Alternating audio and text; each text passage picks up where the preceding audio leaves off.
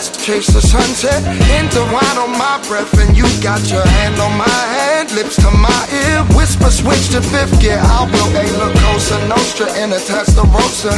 Pull me closer, baby, don't let go. Get away from where we came from, where we'll end up. I don't know. We got the whole world ahead and the whole world behind. Nothing in the rear view but wasted time. Still my promise I won't tell. And if I steal your kisses, baby, pay my bell. We got the whole world ahead and the old world behind.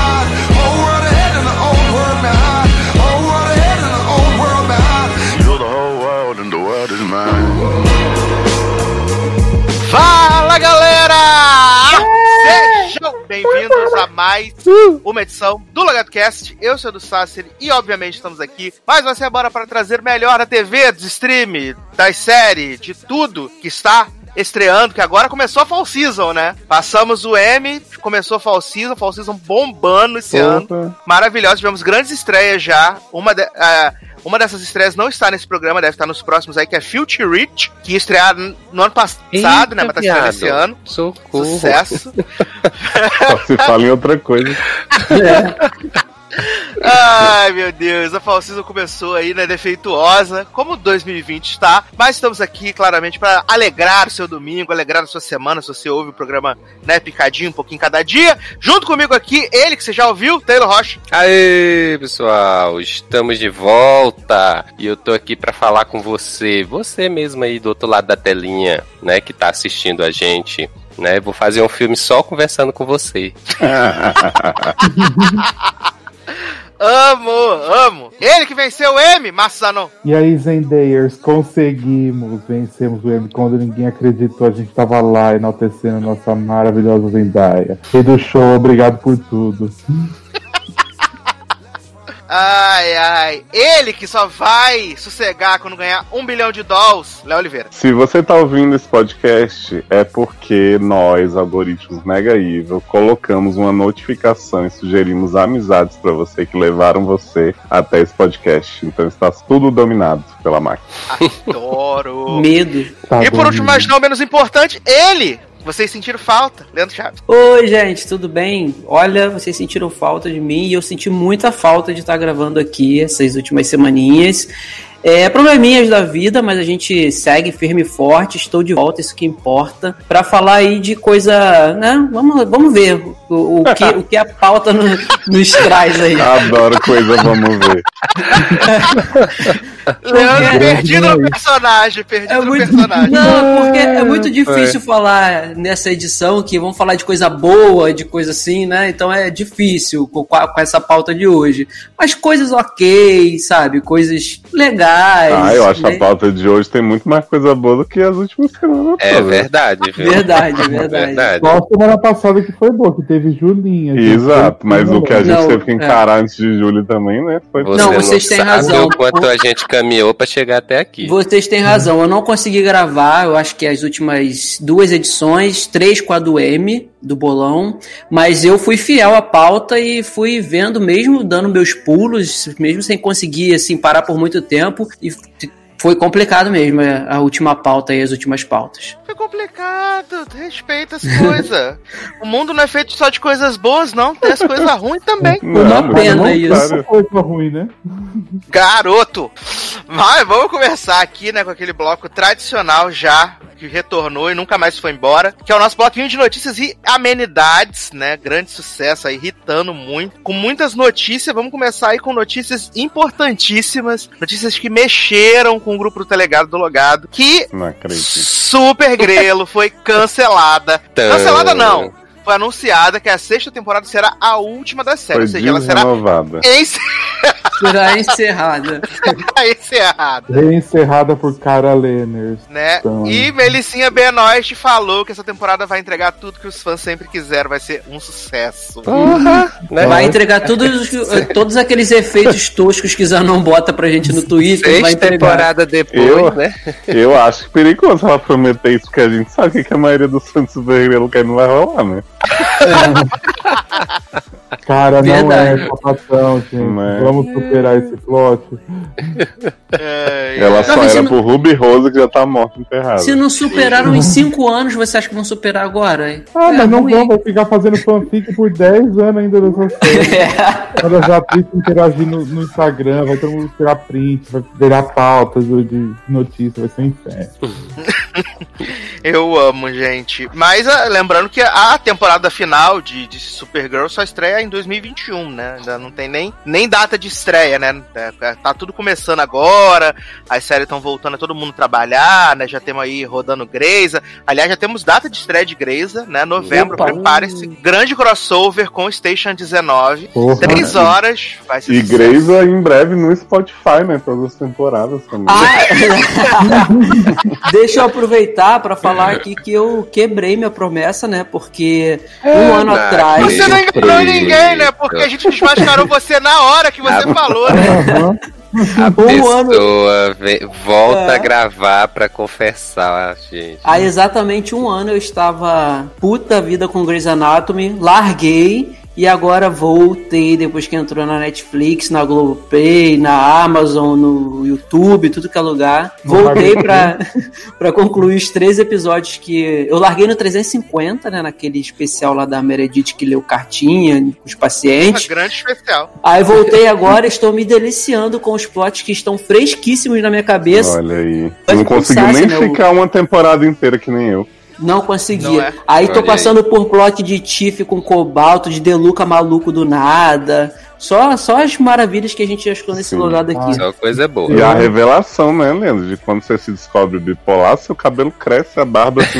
Ô, De um dia pro outro você fica descabelado, cabelo gigante, a barba. Você começa a gritar. Você tá ansioso pra chegar no gemidão do Zap também, né? Tô doido. E ó, eu acho que é no próximo episódio, porque o, o, o último que eu assisti. É no último episódio, É né? Ah, é no é último? último Porque o, o último que eu assisti agora é, é o ela, a Ted indo bater na porta do hotel do Koraski e, e eles se beijando. Acaba Mas assim. ela olha faz aí. isso a temporada inteira. Sim. Né? Até aí. Viado, eu ri temporada- muito de Amanda que saiu um vídeo assim, Ted se declara para o Oi. Ela, a gente ainda tá nessa, viado. 17 anos depois. Ai, ai. Ai, meu Deus. Mas é isso, estamos aí de novo, firme e forte. Kim Raver fixa, né, gente? Aguardem o podcast Ah, Leandro é. repercutindo aí a temporada de Grey's. né? Resumo da temporada com o Leandro Chaves. Uhum. Tá Adoro. vendo? Antes da estreia da próxima temporada, da 17. Essa Tem é a que correr, então. Aliás, foi engraçado, né? Aliás, foi engraçado que a gente reclamou do Prime Video na gravação na quinta, e quando foi na sexta, eles tomaram vergonha na cara e botaram as, a tem- as temporadas no. E a Netflix, que falaram assim, ah, a Netflix do nada resolveu se anunciar. Eu falei, porque eles viram que todo mundo ia ver nos outros, né, gatinho? é.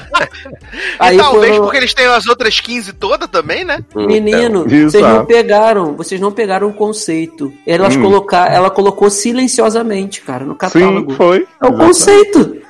Agora, tudo é silencioso. Eu vi um famoso podcaster, né, revoltado com a Globoplay, falando que na Globoplay só tem a primeira, segunda, terceira e a décima sexta temporada de Grey's Anatomy. Falar, mas Anjo, eles avisaram que ia se entrar a primeira, a décima sexta e depois uma temporada por semana, né? Eles avisaram, tava, tava no Uhum. esquema, então não tem por que É, reclamar. né? continua sendo muito ruim, continua, né? Não é só avisar também. É, dizem, ele, dizem eles que é pra estimular as pessoas a continuarem assistindo o conteúdo, né? Ai, Ah, mas se for pra estimular, você não botasse a 16, então você botava um por semana. É porque a pra pegar décima sexta é pra roubar os assinantes da Netflix. É. Sim, exatamente. Aqueles Sim. que tá faltando só essa, né? Já que a Netflix foi a última a colocar a 16 temporada, né? Apesar de ter sido na mesma semana da Prime Video da Globo, né? Ah. Mas tudo bem. renderia uma notícia, né? Netflix sai atrás na corrida por Grey's Anatomy.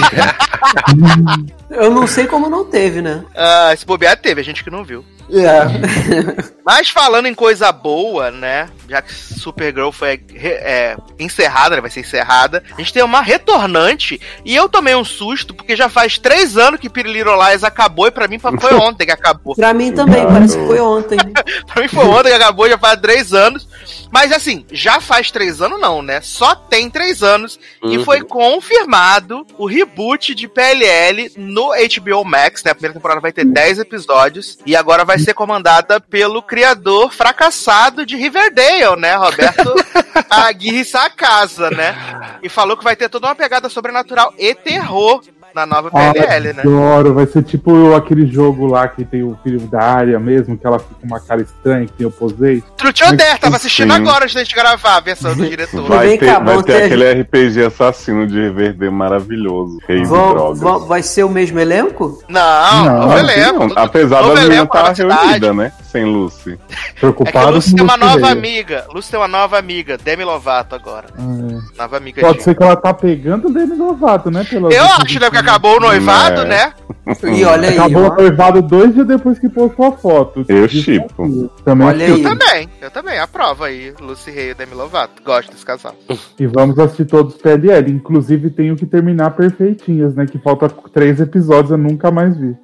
Ah, e tem, e tem um, um, um, um subtítulo, né? Pretty Little Liars, ou de Secrets, ou de alguma coisa. É, ou de alguma coisa, eu lembro. Ai, gente, eu sonhando com PLL segurança de shopping, pra gente ver esses plots se realizando, não sei, não vem. Quem sabe agora a Emily vai ser segurança? Pode Pois é, va- pode vir o elenco antigo como personagens, né, coadjuvantes. Eu quero saber se dela. o Roberto vai trazer o. Vai trazer a verificada do, do Instagram pra participar, fazer uma Hum, foto. vai sim. Já que não tem mais Marlene, né? Só quero ver se vai trazer a verificada do Instagram. Será que a mulher de Charmed que fez a mãe da Arya PLL vai reclamar também do reboot? Que ele nem a reclamou em Charmed? Tomara, Ah. né? Será que vai ter cena das mães no porão tomando vinho? Que é o melhor de PLL em todas as temporadas. Eu acho que a cena da mãe e o porco no porta-mala não tem nada que Não, supere o porco no no porta-mala ninguém vai Ai, bater. gente, não, tem uma que equivale que é a de esconder dinheiro na lasanha, né? Nossa, Eu amo demais esse plot. Ai, eu também sempre, eu sempre recordo também o plot de que Mona estava nos lugares porque ela pensava que era onipresente. Ela acreditava, e Ela aí acreditava. o poder se manifestava. Coach, né, amor? Né? Ai, Mona desmorreu. Que série tem essa que você vai ver? E virou professor em Ravenswood, né? Viu a Mona que tava, não, né? tava aprendendo a azeite tudo na casa de boneca dela no fim de PLL, do nada aparecendo um spin-off, tipo, liberta dessa obsessão. Uhum. É exato, a mulher saiu da França onde estava aprendendo as pessoas pra virar Exato. ajudante da Alison lá na, no E fora o, outro spin-off também que teve com Caleb, né, gente? Muito É sucesso. Ravenswood, Ah, eu, eu confundi os spin-off, né? Caleb, Michaelzinho de Jane, um grande elenco, assim, incrível. Ah, muito sucesso, gente. Vem aí, spin-off de PLL. Não, vai ter spin-off de PLL, vai ter Gossip Grelo, né, no, Sim. HBO Max, vai ser muito Só séries sucesso. clássicas, né? Mas voltando aí. Gosto de Deus que vai ser uma continuação, não é? É, mais ou menos a, a continuação espiritual que vai ser. Adoro esse conceito. já Ai, reparou ai. que cada semana surge um conceito novo, inovador? Essa pandemia que tá causando isso nas pessoas. Eu tô aguardando aí agora o reboot de The O.C. também no Só HBO falta. Max, né? Dawson's Creek. Olha, Dawson's eu acho que não, porque realmente o povo já esqueceu, mas Deus se vem aí. Deus se pode vir aí Nossa, mesmo. Vai né? vir, vai vir o reboot de Lances da Vida também, Quero. HBO Max. Só não pode ser com o Mark que ele era abusador, aparentemente. Ah, temos.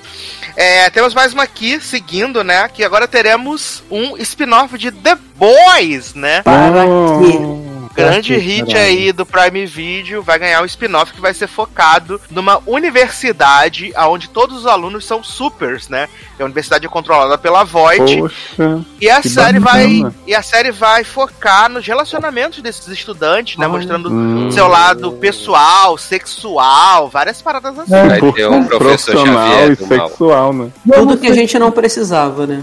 Vamos sexualizar adolescente de 15 anos, é isso, né? Mas vem cá, eles falaram que é, passa na timeline de The Boys antes, depois. Tem Ah, não, alguma ainda Não, Ah, deve ah, ter não Homelander fazendo uns né? vídeos dando linguada pros adolescentes no, no leite. Ensinando a é beber leite. chupou leite, né?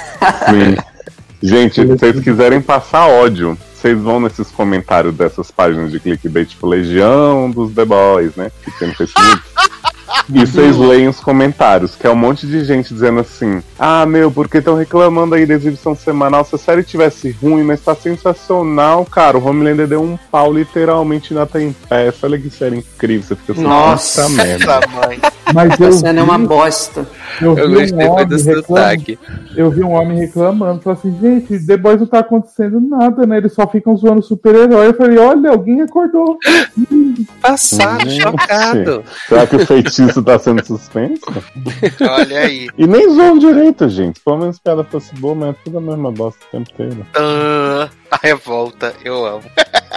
Ai, pior que tinha tanto potencial essa, essa, essa menina aí que entrou nova pra, fa- fazendo frente ao Homelander, mas ela é só uma bosta igual ele. Não, mas tudo em The Boys é potencial, né? Primeira temporada É. a gente achava que ia ser, porque eles Então, era né? novidade, mas depois. Eu falei com o Leandro que eu, eu tô com tanta birra de The Boys, seus episódios gigantes, né? Que nada acontece feijoada.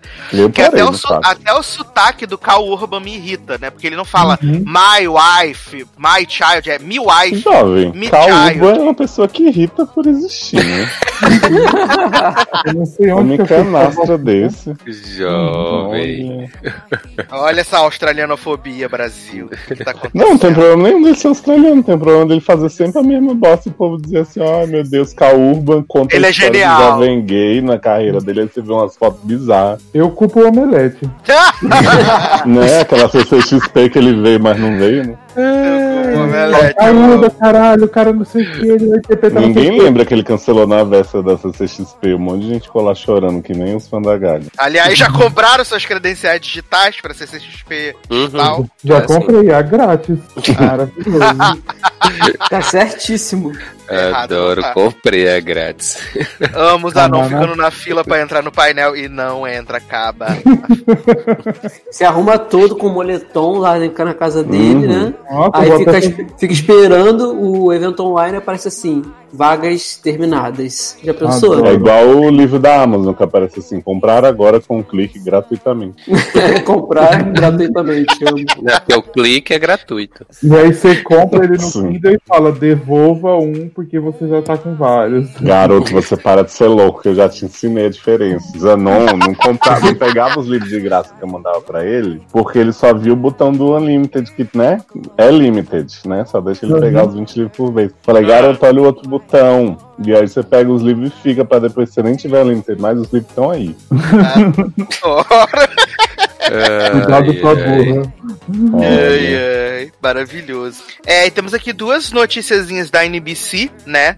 É, uma que de- destrincha em várias, que no caso é This Is Us foi antecipada, né? A, a quinta temporada só estreava. Nossa, já é quinta temporada, né? O tempo passa mesmo. Caraca, sim. É, E nunca perdeu a- o vigor, né? Sério. imagina, né? Apagou a terceira temporada, Aham. sucesso. É. Na parte da quarta eu fingi. Apagou, apagou metade da segunda e a terceira inteira é a série que brilha Para, que a muito segunda é impecável. Até o Eu- final. É boa. É a terceira que é ruim. Não, o problema é a terceira, é. É, Aí é, eles anteciparam, né? A série ia estrear no dia 20, no dia 10 de novembro, e agora ela vai estrear no dia 27 de outubro. Né? E aí também já saiu a notícia de que a, a briga entre Randall e, e Aquaman vai demorar pra acabar, que não vai ser essas coisas assim resolver super rápido. Aí eu e Leoz com o Fabiolano, né, falamos que o fantasma do pai do Randall vai aparecer de Gasparzinho, né? Certeza. Soltar uma né? parábola. Jovem, ele precisa parábola. estar nomeado no M do ano que vem, é E fato. vai resolver a questão, né? Gente, se eles Isso- brigarem sem roupa, que Sterling tá aí, né? Fazendo bait pras pessoas e ver assim a gente sabe. Tá tudo ótimo. Querendo o voto das gays e tudo, né, Sterling? né? Podia brigar na lama ou no gel pra ficar mais atrativo. E Mandy Moore tá grávida, né, também. Ainda tem esse rolê aí agora, né, que a temporada tem que fazer acontecer rápido. Eita, será que vão botar a Rebeca grávida também com 70 anos? Nossa, Ai, Adoro! é. Vai dar um filho pra Miguel, né? Adoro gravidez geriátrica. vai ser isso que vai acelerar dela ficar com aquela idade que ela tá com a mãe dela com ela. Acho que ela vai ser tipo Bela, ela vai estar grávida de Renés, vai ficar sugada. Amo. Tem que gravar rápido pra não fazerem igual fizeram, faziam com a Juliette Nashville. Gente, o corte da barriga dela era tão bizarro que aparecia o, o- a parte do abdômen dela era um quadrado. Ficava literalmente um quadrado. Eu printava e mandava pra Eduardo. Falei, Jesus, Nossa. olha isso, como é que tá esse Eu quadrado. amava. Amava Ele- quando a Arizona ficava escondida atrás das bancadas, Sim. Das plantas, né? Maravilhosa. E Little Grey, quando começaram que ela ficava comendo sem parar? Só pra que a atriz tava com a carinha mais redonda. Sim. E você viu que o Jo tá grávida de novo, então eles vão ter que foder a barriga outra vez, né? Garoto, garoto, a mulher É. já pariu já, nem. Não, tá grávida de novo. Como é que pode, garoto? Ela pariu ontem. gente, é. agora. Jo emenda. Sim, ela pariu ontem, nem. Nossa, eu achei que ela tava grávida de novo, então é, foi fake news minha. Enquanto ela, tá- enquanto ela tava grávida, ela começou a outra. já. Eu acho que ela É. tá. No, no parto ela já fez outro. Então. Porque ela postou uma fotinho nos bastidores de Grace aí, tá filezinha? Eu acho É. que ela tá grávida, ela anunciou faz pouco tempo. Deixa eu achar essa mulher agora, eu não sei nem o nome dela. Camila. Jolo. Ludin. Camila Ludwig. O nome dela é Brooke, na verdade, né? Não é Joe. É. Ah, e ainda aqui na NBC a gente também teve. É, se This Is Us foi adiantada, a sexta temporada de Superstore foi adiada em uma semana, né? Ela ia estrear no dia 22 de outubro, agora vai estrear no dia 29. E além disso, né, o TV Line fez uma grande matéria, uma grande notícia pra dizer que a América Ferrara tinha supersized, né, a participação na temporada. Eu falei, caralho, vai ficar a temporada inteira, sucesso, né? E aí eles anunciam na notícia de que a América Ferrara ia fazer um episódio, agora vai fazer dois episódios. Caramba, Vai aumento de 50%, 100%. Vai fazer o primeiro e o segundo episódio. Inclusive, o segundo episódio da sexta temporada de Superstore é o episódio 100, né, da série. Então ela vai fazer Ah, esses então dois episódios, Ela podia fazer o centésimo, né? né? E aí vai ter esse sucesso aí, né? Essa grande participação de América Ferrara, né? Dois episódios. Ao invés de só um. Vai ser maravilhoso. Enquanto isso, Alan Arkin, né, diminuiu a participação dele em Cominsky por 10 episódios, porque ele não quer morrer, aí ele vai faltar a gravação, é o Caterina Raio. Tristíssimo, porque eu amava o personagem desse homem na série. Exatamente. não, né? Que, que conta é isso. Acho que.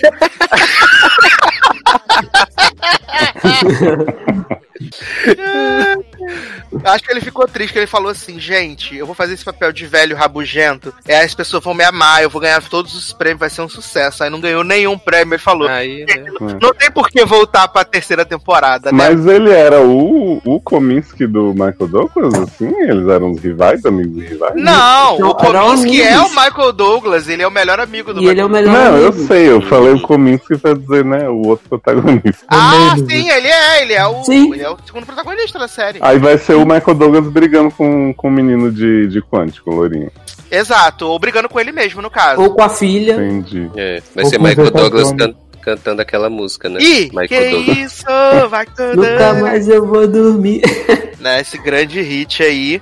E para encerrarmos aqui nosso bloco de notícias e amenidades, tivemos aí, como acabou, tivemos a, o início da fall season, né, essa temporada voltando, as pessoas voltando a trabalhar, tivemos a estreia aí dos talk shows, né, diurnos, né, do daytime, e Ellen dos Gêneros voltou, Ah. né, pro estúdio, né, para fazer aí o seu programa agora direto dos estúdios, né, todo mundo voltando, só com plateia virtual e tal. E Ellen fez o seu monólogo inicial aí da, da 18ª temporada do programa para explicar, né, e dar sua versão dos fatos sobre os abusos que rolavam nos bastidores do programa. Ah.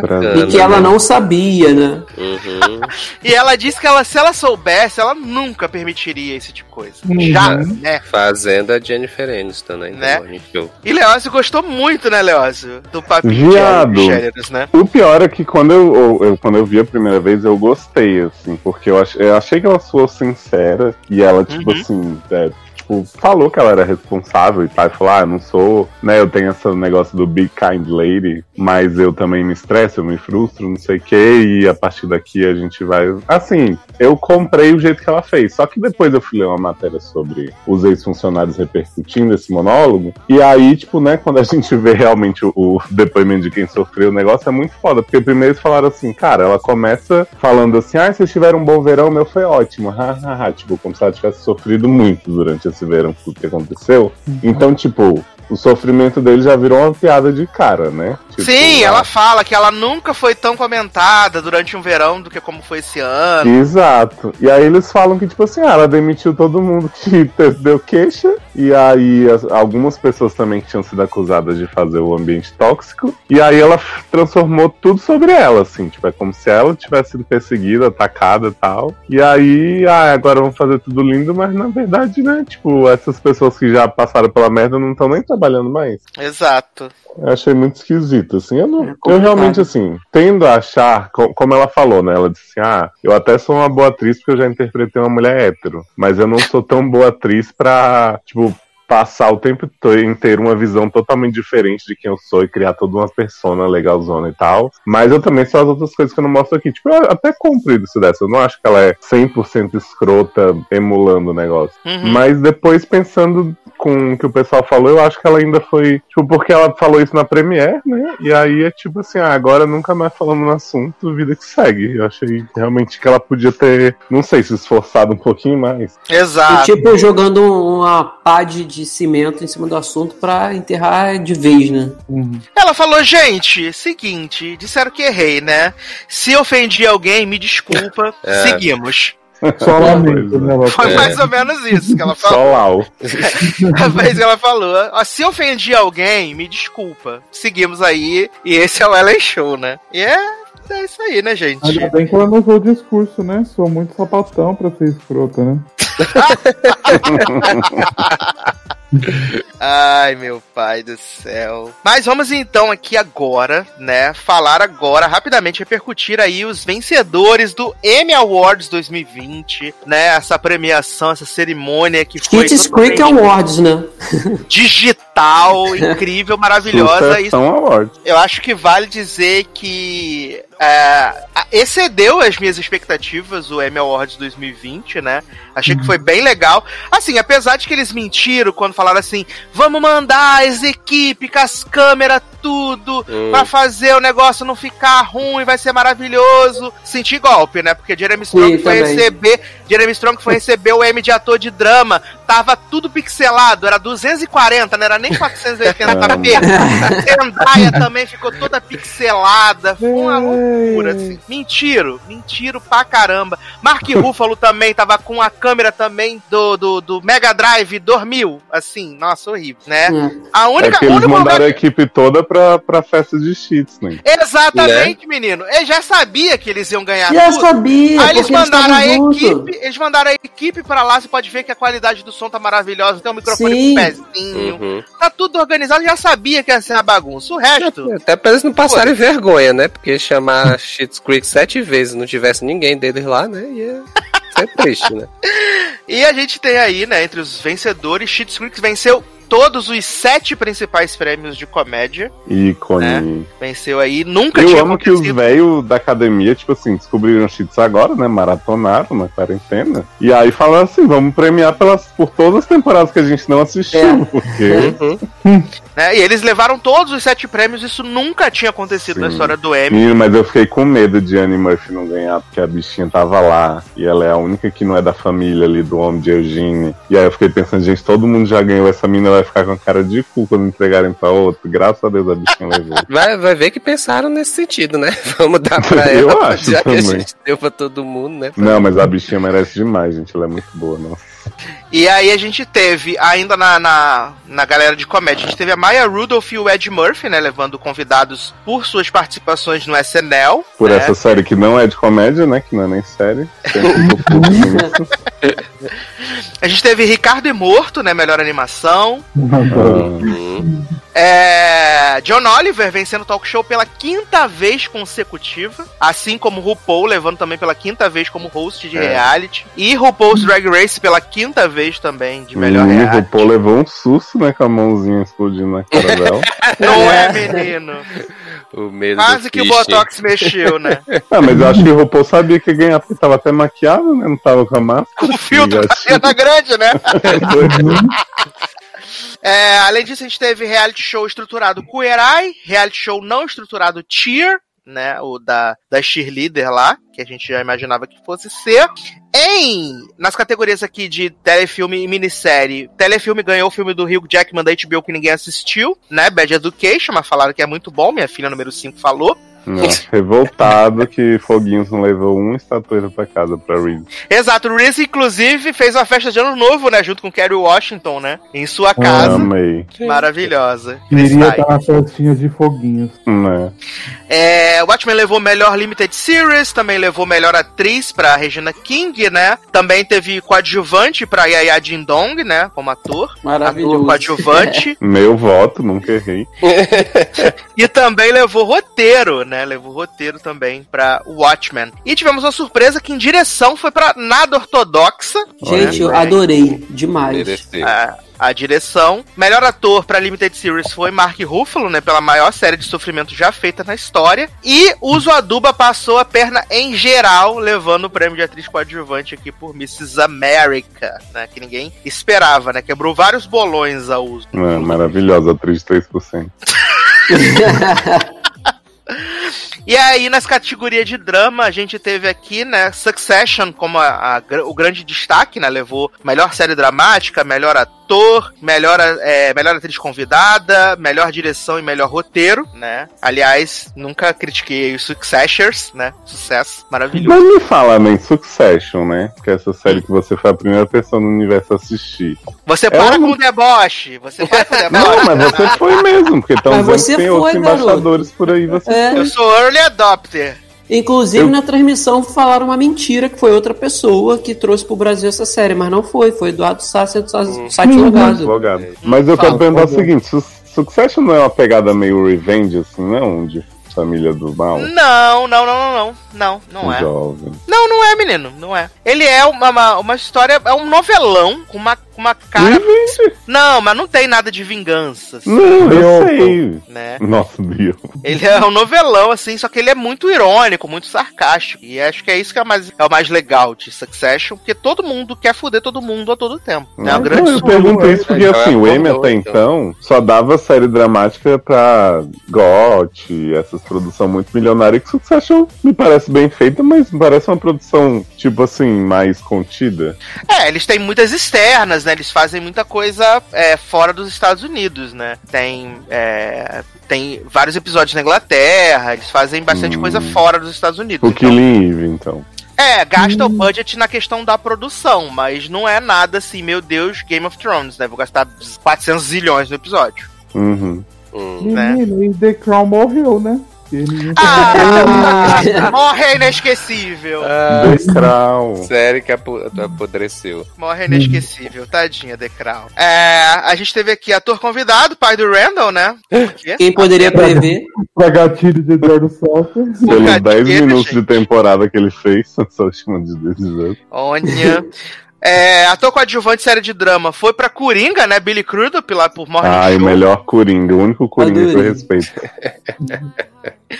E atriz coadjuvante em série dramática, a gente teve aqui a Julia Garner, né? Fazendo a dobradinha aí, segundo ano que ela ganha por Ozark, Hum, pra alegria dos. Ozarkers. E o maior e melhor momento da noite, que foi Zendaya, vencendo o M de melhor Ai, atriz bom. em série dramática. E ficava desdenhando. Ai, Sim, Zendaya a zebra. Zendaya não tem chance. Ai, quem vai ganhar é a Laura Linney ou a, a A, Coleman lá, né? Eu até Zendaya quis tá terminar Eufória completando. depois disso. né? Gente! E aí, Garoto! e aí o tiro no cu de quem falava mal de Zendaya. Adoro, o tombo dessa gente foi a coisa mais incrível da minha vida até.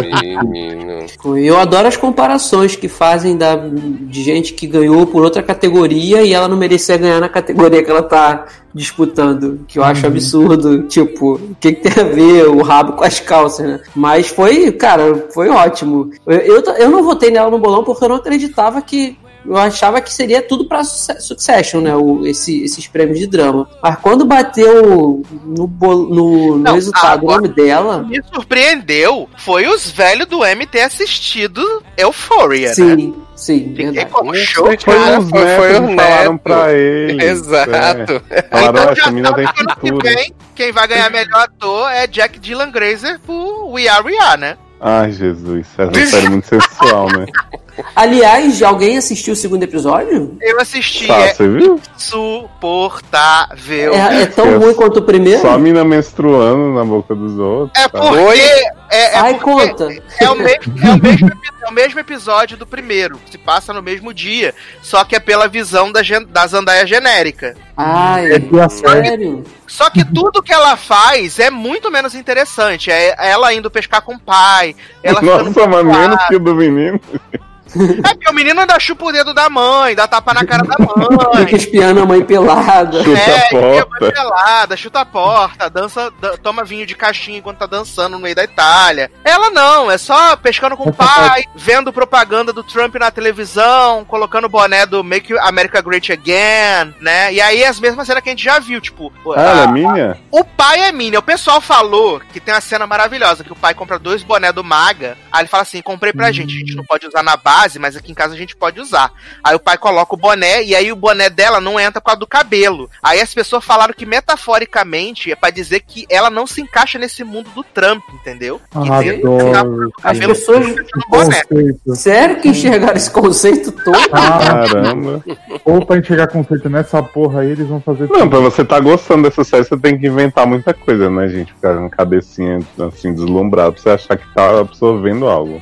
E foi uma Ai. hora de novo de episódio? Foi 50 Ai. minutos dessa vez. Ah, tá. Aí ela fica menstruada, né? Aí tem esse plot. Aí mostra as cenas que a gente já viu no episódio do menino, né? Ele na praia, não sei o que, nananã. E aí mostra ele perseguindo a, a, a mulherzinha, né? Na, na cena lá, que ela tá paquerando a, a italianinha. Hum. Aí. A gente. é, vocês lembram que no, no episódio passado eu falei assim: ele chega lá e pede um vinho e a mulher dá uma cerveja pra ele. Eu Uhum. falei isso na gravação. Na versão do episódio que passou, passa ele pedindo, ah, é, passa ele, ele pedindo vinho branco, e aí dá pra ouvir a tia do, do bar falando: tá muito quente pra tomar vinho, toma cerveja. Hum, Dá pra dê a ele. fé, né? Ah, dê a fé, gente. Daqui a pouco a coisa.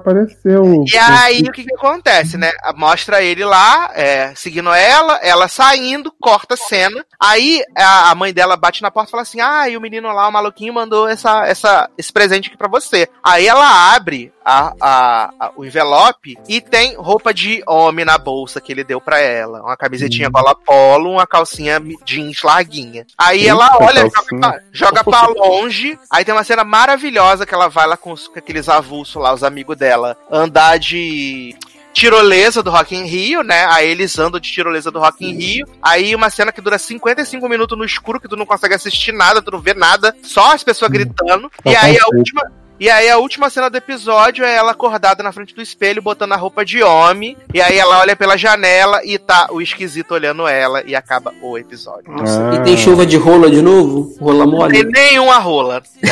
Zero o povo foi ver pela rola e recebeu maga. Recebeu escuridão. Maga. Caramba, que série intrigante, hein? Ah, muito, muito sexy, né, Leosa? Dizem por aí. Sim. Cara, eu até tinha pensado em assistir o segundo depois que eu vi o primeiro pra Cara, saber como é que seria. Só que pra você ver que eu me interessei zero por essa série, que eu nem lembrava, só lembrei agora porque o Sasser trouxe o nome do menino. Próximo Sabe? episódio vai ser o soldado que fica esfregando Ah, é? a rola na cara dele, passeando pelo vestiário o episódio inteiro. Isso vai ser Vai ser a visão dele, né? No mesmo Ah, dia. fiquei sabendo Sim. que a série de Judilei também, né? Tá empolgando muito aí, muitas viagens. Empolgante. Menino, fiquei sabendo que tem. Fiquei sabendo agora que tem uns plot, não sei se o Leandro já viu, né? Deve ser. Já vi. Ah, então, que supostamente ele tá no manicômio, tá internado, umas maluquices sim. Gente, gente. vocês já estão com essa teoria? Qual Ratchet? É, falaram que ele. Falaram que o dono do, Adoro, do cara. hotel, na verdade, é o chefe da enfermagem. Segura. Hum, E Caraca, quando que vai as aparecer pessoas- Mr. Robot? Aguarda. Cara, No episódio pessoas- no próximo, que é o final do Judilei. As pessoas, elas tiram os troços. Pode ser que esteja certo, mas eu não Ué, consegui Judilei vai enxergar em momento série? nenhum. Ele só faz os três primeiros episódios, depois é. São, são seis É. episódios, Leandro. São seis Que episódios. Aí três, três com ele e três com a Neon, é, né? três com ele, que aí vai ser tipo é, é, verão, se eu não me engano, né? Aí é sexta, sábado, domingo, e depois Aí com Holly ela, que com tá Naomi. Harris. É, aí vai ser sexta, sábado, domingo, acho que inverno. Olha. E aí tem o episódio de 12 horas, que todos estão muito ansiosos pra ver isso aqui. Mentira, eu conheço três pessoas que estão animadas. Mas a gente guarda na Meio protagonista só, então. Não, eu assisti eu tô- essa série do, do Jusley, eu- ela me interessa por causa desses mistériozinhos, assim, que. É, sabe esse tipo de. Eu, eu, eu gosto de terror, mas eu tenho medo, então por isso que eu não assisto. Então toda série que fica nesse pezinho lá de querer ir pro terror, mas não vai, me interessa. Aí Quero eu ver se Leandro vai assistir Maldição da Mansão Bly. não vou, menino. É... Quero ver se vai assistir. Ai, mas Olha, posso falar? Eu vi aquele trailer de Maldição da Mansão Bly e me deu um. Menino, achei muito gente? fraquinho, achei fraquinho. Porque eu vi o filme que é o- a mesma história que ele se inspirar, que é aquele filme do da menina de Home Before Dark e do Mike, de Stranger É, Things. o da, os órfãos. Isso, que é inspirado nesse filme do não sei o que do parafuso, né? Macarrão parafuso. E aí o filme é horrível no nível assim que eu falei, não, Mansão Bly vai fazer melhor. E aí o trailer pareceu muito com esse filme. Que, aliás, esse é. filme do- dos órfãos vai passar esse mês no Telecine, que esse mês o Telecine, de outubro, tá com cada filme sensacional, que é de cair o cu da bunda, você Olha pensa, por que eu tô pagando minha mensalidade? Ó, vou, citi- vou citar pra vocês as estreias desse mês de outubro, pra vocês ficarem animadíssimos. Os órfãos, né, tá no- na categoria. Vamos ter o do Little, do, do Homem de Ferro, né, sim. do Little. Famoso, famoso. É, vamos ter uma animação que agora eu esqueci o nome. E vamos ter o grande ícone do Oscar 2010 2020, Cats. Vai estrear no Telecine, Porra! Ó, agora valeu a assinatura. Olha. tá? Sucesso. Então, se você não assistiu Cats no cinema e tem Telecine, Mas enquanto estiver passando as branquelas, né, Nenê? Vocês só estão assinando. Ah, essa- esse mês teve no Telecine uma coisa legal, assim, né? Que foi uma coisa diferente, que o, o Três Verões, né? O filme da Regina Casé, que ia sair em março, aí teve o rolê da pandemia e tal, cancelaram. Eles colocaram no, no VOD, né? Disponibilizaram no VOD e teve uma, uma exibição no Telecine agora nessa última semana. Na, acho que foi na terça ou na quarta-feira, né? Eles fizeram uma exibição única e agora tá disponível só pra quem é assinante ou que quiser comprar o filme pra assistir. Eu achei legal essa, essa Vou assistir então. Assim, o filme não é essas grandes coisas. Eu esperava bem mais do filme. Eu gostei do filme, gostei. Achei que ele, ele pincela umas, umas, umas, umas críticas legais, mas ele é, ele, é, ele é fraco. Assim, a Regina, a Regina Casé é foda, mas o filme é fraco, resumindo. assim, É médio, bem médio. Gente, estamos aqui vendo aqui a informação de. De Zanon, né? Ao vivo aqui, Olha aí. Vivo que após o anúncio do reboot de PLL, Shay Mitchell e Marlene King deram unfollow no Instagram da série. Ah, maturidade que chama, né?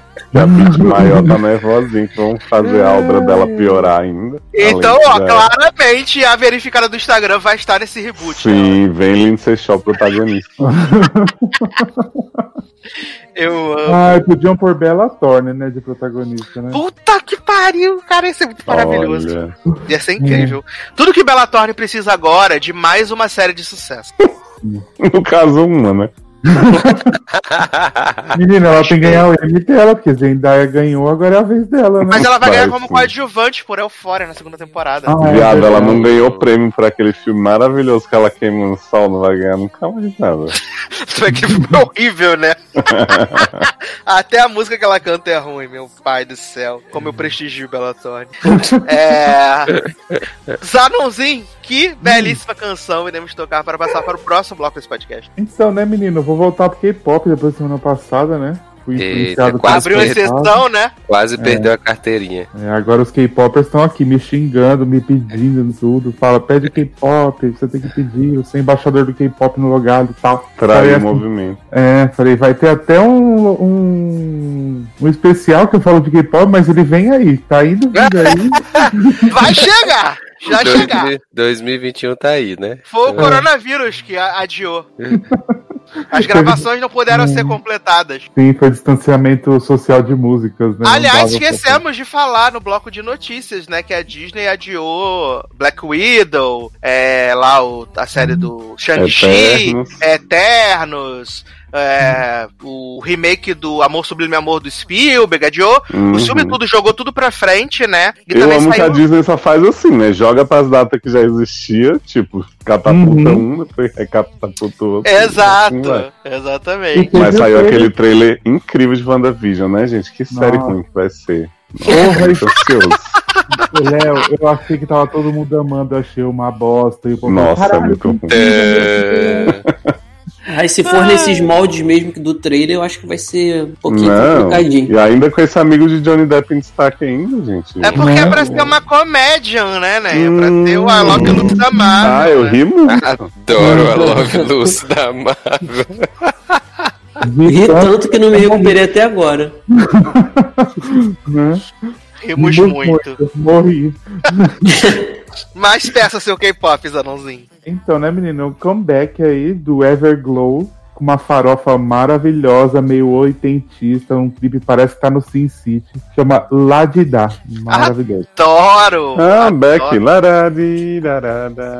Lennon Stella, dar. Singing in the shower. Por onde anda, né? Lenon. Beijo, Menino, lançou o álbum dos, dos remix agora, né? Belíssima, siga no Instagram. Sucesso. Ah, Esse remix das músicas que ninguém ouviu. Garoto! Só Eduardo ouvia lá. Não, Lennon é famosa, famosa. Menina, ela ia abrir a tour da Taylor Swift, viado, esse ano. Olha aí. Adoro, né? Quase abriu a tour. Ela ia Ah, abrir a tour da Taylor Swift, tadinha, bichinha. Humilhada. Mas vamos tocar então Everglow e a gente já volta.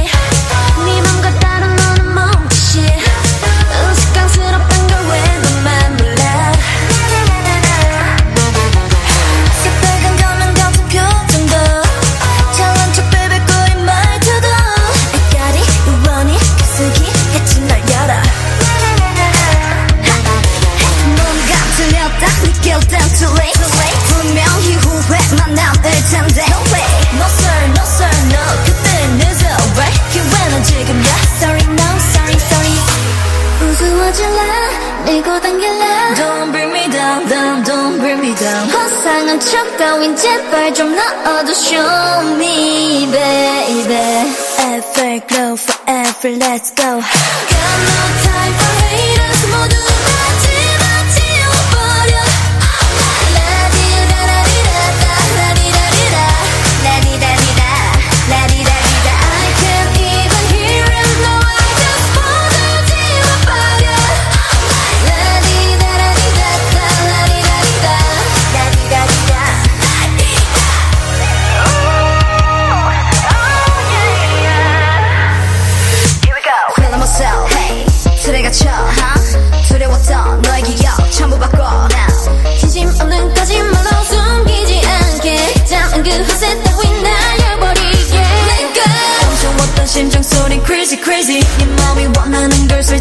tell me tell me 절대 널 이대로 기다려주지 않아 Sorry no sorry sorry 우스워질래 밀고 당길래 Don't bring me down down don't bring me down 허상한 척 따윈 제발 좀 넣어도 show me Estamos de volta com o LogadoCast.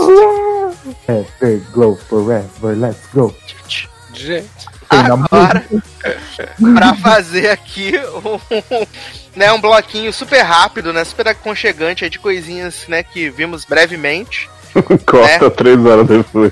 Eu quero compartilhar aqui com vocês também, né, que eu e Leoz assistimos a franquia Sing Gone, né? Esse grande reality musical aí da Netflix que estreou, né? Teve a versão primeiro espanhola, depois a versão alemã e na última semana estreou a versão é, americana, né? Comandada por Titus Burgers, fazendo Titus de Ambri como Kim Schmidt, né? Jamais será Rick Merino, que é maravilhoso, assim, muito expressivo com o corpo. E nem Paulina, Paulina, sei lá como tá o nome E eu tenho alemã. que dizer que esse, para quem não sabe o que é o Singon, o Singon é um reality musical onde Não você tem estruturado, né? não estruturado, onde você tem seis participantes que eles cantam como se fosse um karaokê, ninguém tecnicamente ali é cantor profissional, inclusive os apresentadores têm isso em comum, que todos eles acham que cantam, mas eles não cantam tão bem assim. Não, né? a Palina ela nem acha, coitada. Ela mesma diz que não canta muito, não. Agora o? Rick, ele é vencedor de um reality desse X Factor Espanha, alguma coisa assim. Olha, porque Titus estragam as músicas, que é um Não, gente, Titus, assim, ele em Kim Schmidt com o Pinot Noir, né, e a Love a grande hit. Era bem melhor que as músicas que ele canta, porque ele canta pior do que alguns competidores. Exato! Exato. E aí eu tenho o quê? Tem essa, essa competição ali de seis participantes. É uma competição de karaokê, aonde não tem jurado, não tem nada. O que eles têm que fazer é ficar no tom e na afinação do cantor original. E aí vai sendo atribuído as notas. Quem tiver mais notas é, passa para a próxima fase, os, depois eles votam para eliminar é, um, um, competidor que pode ser quem teve a pior nota ou que eles acham que é uhum. o maior rival deles. E conforme é, eles é muito cantam... interessante, eu acho, dessa dinâmica que eles fazem no programa, é que, tipo assim, eles não podem tirar quem eles acham melhor no início, por mais que eles uhum. achem que é competidor, porque senão eles ganham menos dinheiro, né? Porque a porcentagem de quem canta as notinhas certas determina o quanto que eles vão ganhar. Então, tipo, tem a rodada que é 5 mil e eles ficarem com. Eu tô tentando, hein, gente, fazer uma porcentagem. Vou... Eles ficarem com 60%, aí eles ganham 60% de 5 mil, que eu já não sei o que, que é. Entendeu? Exato. É 3, no o, caso, o, né? o prêmio americano ele é maior do que o. Tecnicamente, ele é maior que o do, do dos europeus, né? Que os europeus são 30 mil euros. Nossa, eu achei o prêmio americano muito alto. É 60 mil dólares, meus amigos. Dólares, pois é, o outro é 30 mil. Eu fiquei assim, gente, gasta mais pra comprar umas musiquinhas novas aí, fica repetindo em todos da franquia do Exato. E tem esse, esse pequeno problema, né? Que eles licenciaram as mesmas músicas pra versão, né? Então pois é. todos é. os programas têm as mesmas músicas, em todos É, fora as locais, né? Que da Espanha tem uns, uns Rick Martin cantado em espanhol lá, umas coisas assim. É, a Alemanha tem um episódio a menos. A Alemanha tem um episódio a menos, não tem, não tem oito episódios tem sete. E o americano tem dois, tem dois programas especiais. Tem o de country e tem mais um. São dois programas especiais uhum. de, de, diferente que tem, né? E aí, isso assim, é divertidinho, é divertidinho, mas depois da décima hora dá uma cansada, né? Assim. Ainda mais se você eu já acho viu uma série super boa pra ver comendo, assim, sabe? Eu botei pra ver trabalhando, né? Eu tava trabalhando, Sim. deixei passando, e aí fui cantando as músicas também pra ver se eu tava ganhando meus prêmios, né? As afinação, Sim. tudo. Só que eu falei pro Henrique que se eu fosse pra lá, não ia prestar, porque o que, que acontece? Eles têm a questão da nota de ouro, né? Que é uma nota que eles têm que segurar muito tempo. E aí, tipo, se eles fizerem vibrato, se eles tentarem fazer. Ah, ah, ele não, a máquina não conta. É. Exato. E às vezes, se eles tentarem, tipo, puxar o fim da palavra, deixa eu pensar numa palavra aqui. Tipo, firework. Uhum. Tem uma nota que é assim, baby, you're a fire. Aí se, se você fizer só assim, uou, você ganha nota, entendeu? Tipo, se você Exato. tentar fazer work e puxar antes, você perde. Sim, se você tentar vibrar, o come o quadradinho do negocinho. Né? Porque o, o, esse coisa. Se você não viu o Singon, esse, essa maquininha, é tipo aquele jogo do rock lá que você toca com a guitarra. Tan, tan, tan, tan. É Aí você vai preencher, né? Igualzinho aquilo ali. Só que vê se com as notas musical é com a sua voz. Inclusive né? tem gente que canta muito bem, mas não pega os quadradinhos, porque não tá exatamente na nota do cantor. E tem gente que canta mal pra caralho, mas fica ali na mesma oscilação. Aí... Menino, teve um homem no episódio. Eu acho que era de hits do verão dos Estados Unidos. Eletro Summer Hits. Um homem não cantava nada. Mas ele foi até a final. Já tem uns no espanhol que as pessoas são podres. E eles sempre ficam com as porcentagens maiores. Assim, eu fico, gente, como. eu fico chocado chocado, chocado. As pessoas cantando bosta daquele jeito, gente. É muito triste. Muito, muito triste. Eu lembrei qual é o outro programa que não tem no, no, no nas outras versões, que é o Rock. Rock ah, tem, no, nos, tem nos Estados Unidos. Não, e eu amo quando o primeiro eliminado faz a cara de cu, assim. Eu tô puto de estar aqui. Sim. E aí os apresentadores falam.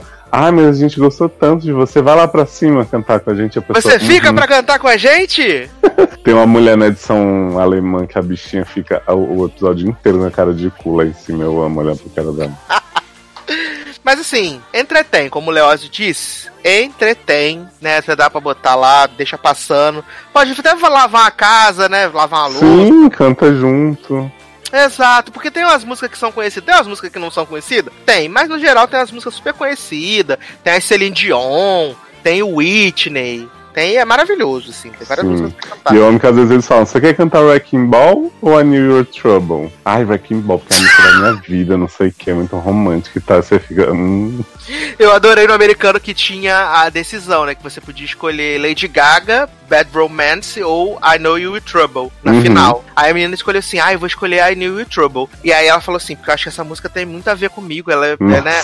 Vai super encaixar com a minha voz. Difícil e assim, pra caralho cantar. As duas foram podres, as duas finais foram podres. Que tanto que aqui ganhou, ganhou com tipo 48% e a outra ficou com 40%. Foi podre, podre, podre. Essa música é muito difícil, essa música não é fácil. É, não que Bad Romance seja fácil, mas assim, comparado, né? É, porque a, a New Trouble tem várias quebradinhas, né? O pessoal acha que é só fazer o, Sim, canto da cabra, né? Você tem que fazer a cabra ainda, já acaba com a voz, né? O povo acha que é só cabra essa música, né? Aliás, cabra- teve uma pobre véia que ela escolheu a música, tava toda confiante. E aí ela se empolgou e ficou cantarolando assim na vez da outra e perdeu a hora de começar a dela, gente. Foi horrível. Ah, que triste, gente. Mas assistam, gente. Vejam aí, né? Singone, né? E eu queria falar rapidinho de um reality que estreou essa semana na Fox, aí de Fall Season. Mandei pra Leoz, mandei pra Darlan. Se Taylor tiver interesse, também posso mandar para ele também. Que é o novo reality da Fox, né? Que é I Can See Your Voice. Que é baseado num reality Marca coreano. né? Que é baseado num reality coreano, que tá na sexta temporada. E aí agora eles compraram esse formato. E quem apresenta é o Ken Young, né? Que tá no, no Masked Singer, né? E aí, é. A premissa desse reality é. Você tem seis especialistas que são ou cantores ou pessoas relacionadas ao, ao mundo da música. Nesse primeiro episódio tem é, Kelly Osbourne, Lick Lachey, Cheryl Hines, Arsenio Hall, né? A galera assim. E aí tem o participante que vai receber os conselhos desses, desses artistas para identificar quem são os bons cantores e quem são os maus cantores. Tem seis Porra, mas você receber conselho de Nick, eu achei, né? Também. tem seis cantores, né? Tem seis cantores. E aí, três cantam bem, três cantam mal. Só que todos eles, é, eles vão fazer um lip sync, vão dublar. Só que quem canta bem tá dublando a si próprio. E quem canta mal tá dublando outras pessoas. E aí você tem que ir através do lip sync, das coisas, e descobrindo quem canta bem e quem canta mal. E você pode ganhar até 100 mil dólares nessa brincadeira aí de você, aí. de você acertar. E assim, eu achei o formato bem legal, de verdade. Eu achei bem, achei bem divertido. é, achei que super passou assim o tempo. Tava, eu tava vendo enquanto tava almoçando, né? E assim, achei muito legalzinho, de verdade. Não esperava nada desse reality e fui super. E super. É, super surpreendido. Fiquei, fiquei, fiquei feliz. Vou ver, vou ver os próximos, com certeza, né? Aí são sempre pessoas diferentes, é tipo o single mesmo. Isso, vão ser sempre pessoas diferentes, porque os cantores que estão lá, né? É, essas, seis, essas seis pessoas que vão cantar, elas são identificadas, no caso ali, pelas suas profissões. E Hum. aí, você, pelas, pelas profissões. Aí nesse episódio tinha estilista, atleta, é. é, como é que é? Jogadora de tênis, é, escultora, e aí você chama essas pessoas, você escolhe, elas cantam, fazem a apresentação, e aí o, você tem que decidir, ah, eu quero. É, eu, quem, pra, o, o Ken John pergunta lá, ah, você acha que o estilista ele é um, é, um é um bom cantor ou um mau cantor? Aí você diz ele é bom ou mau, você ouve os conselheiros, eles, né, baseado no que eles sabem, eles falam, e aí você seleciona. E aí a pessoa vai cantar de verdade. E aí a gente descobre se a pessoa canta bem ou canta mal. A cada Hum. acerto você ganha 10 mil dólares, né? Cada acerto você ganha 10 mil dólares. E aí, se você chegar na, você chegando na rodada final, tem o dueto, que é com um dos, dos jurados, no caso desse primeiro episódio foi o Nick Lachey. E aí você também decide se essa pessoa que tá ali no final, se ela canta bem ou se ela canta mal. E aí, se você ela, no duelo final, você acertar, que a pessoa canta bem, você ganha os 100 mil. Hum. Eu achei que era tipo Masked Singer que ia ficar desmascarando se a pessoa era cantora ou não. A cada episódio ia manter um elenco igual. Não, vão rodar tanto os jurados quanto as pessoas que participam, ro- roda todo mundo. Ah, graças a Deus. Então que Nick Lachey não é fixo. E aí eu achei bem legal, de verdade. Fiquei surpreso positivamente. Fiquei, fiquei positivo. Fiquei até com vontade de ver. Famoso. Bacana, bacana. Menino, eu te mandei o link do Torresmo, mas eu assisti num que dá pra ver online. Se você quiser online, eu mando Não, eu online pego. também. Eu pego o Torres. Olha, humilhação que eu passo nesse programa. é. Zanãozinho Takira desistiu de jantar, foi enganado. É. Eu vou falar então rapidamente aí do no filme da Netflix, né? O Diabo de Cada Dia, né? Que tem aí no elenco Robert Pattinson, Tom Rola, Sebastian Stan, né? Um elenco bem Marvel, Jason Clarke, DC. que- Porra, Jason Clarke. Não nem pra existir, viado. Homem podre, Jason Clarke, eu odeio. Ele é horrível, né, cara? E aí, a gente tem esses personagens aí nessa trama que vai acompanhar essas duas cidadezinhas, essas famílias que se intercalam, e uma história que mescla violência, corrupção e religião, né? E assim, é um filme longo, né? Isso eu acho que eu posso começar dizendo que é um filme longo. É um filme longo, né? E É. não termina, né? E ele vai tipo lá, ele chegou e girou e girou. Falei, Berenice, nós vamos bater. E assim, ele tem umas coisas legais, assim, a meu, a meu ver. Eu acho que não tem nem como a gente dar muito spoiler do que é a temática do filme, porque ele não faz sentido, né? Não tem muito o que dar. São vidas, cara, sendo, sendo é, uma, uma se esbarrando com a outra, no final acaba que todos estavam interligados, né? É isso. tudo, tudo começa com a promessa que a tia faz, que se o, o, o Pennywise voltar da guerra, ele ia casar com a mulherzinha, não sei o quê. E aí acaba que ele não casa com a mulherzinha, casa com a outra mulherzinha. Aí ele cria uma, uma, uma, uma cruz pra ele ficar orando lá na cruz. Aí eles têm um neném, aí ele começa a bater no neném pro neném orar. Que aí já não é mais neném, Neném é um não. menininho.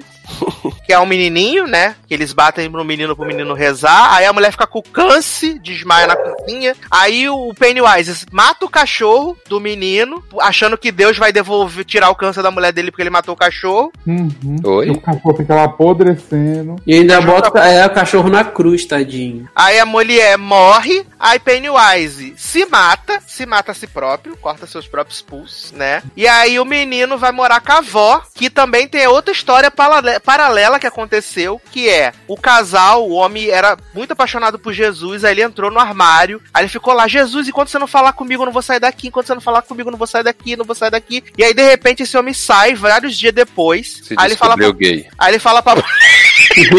Aí ele fala pra mulher dele assim: Nem, deixa nosso bebê com a, com a, com a, com a véia lá, que nós vamos dar um rolê, né? Botar o catraco em dia. Aí eles deixam lá o, a, a neném com a véia. Aí eles vão dar um rolezinho, não sei o que. Aí a mulherzinha tá lá, né, fazendo piquenique lá, eles estão conversando. Ela fala: Nossa, Jesus te encontrou mesmo, né?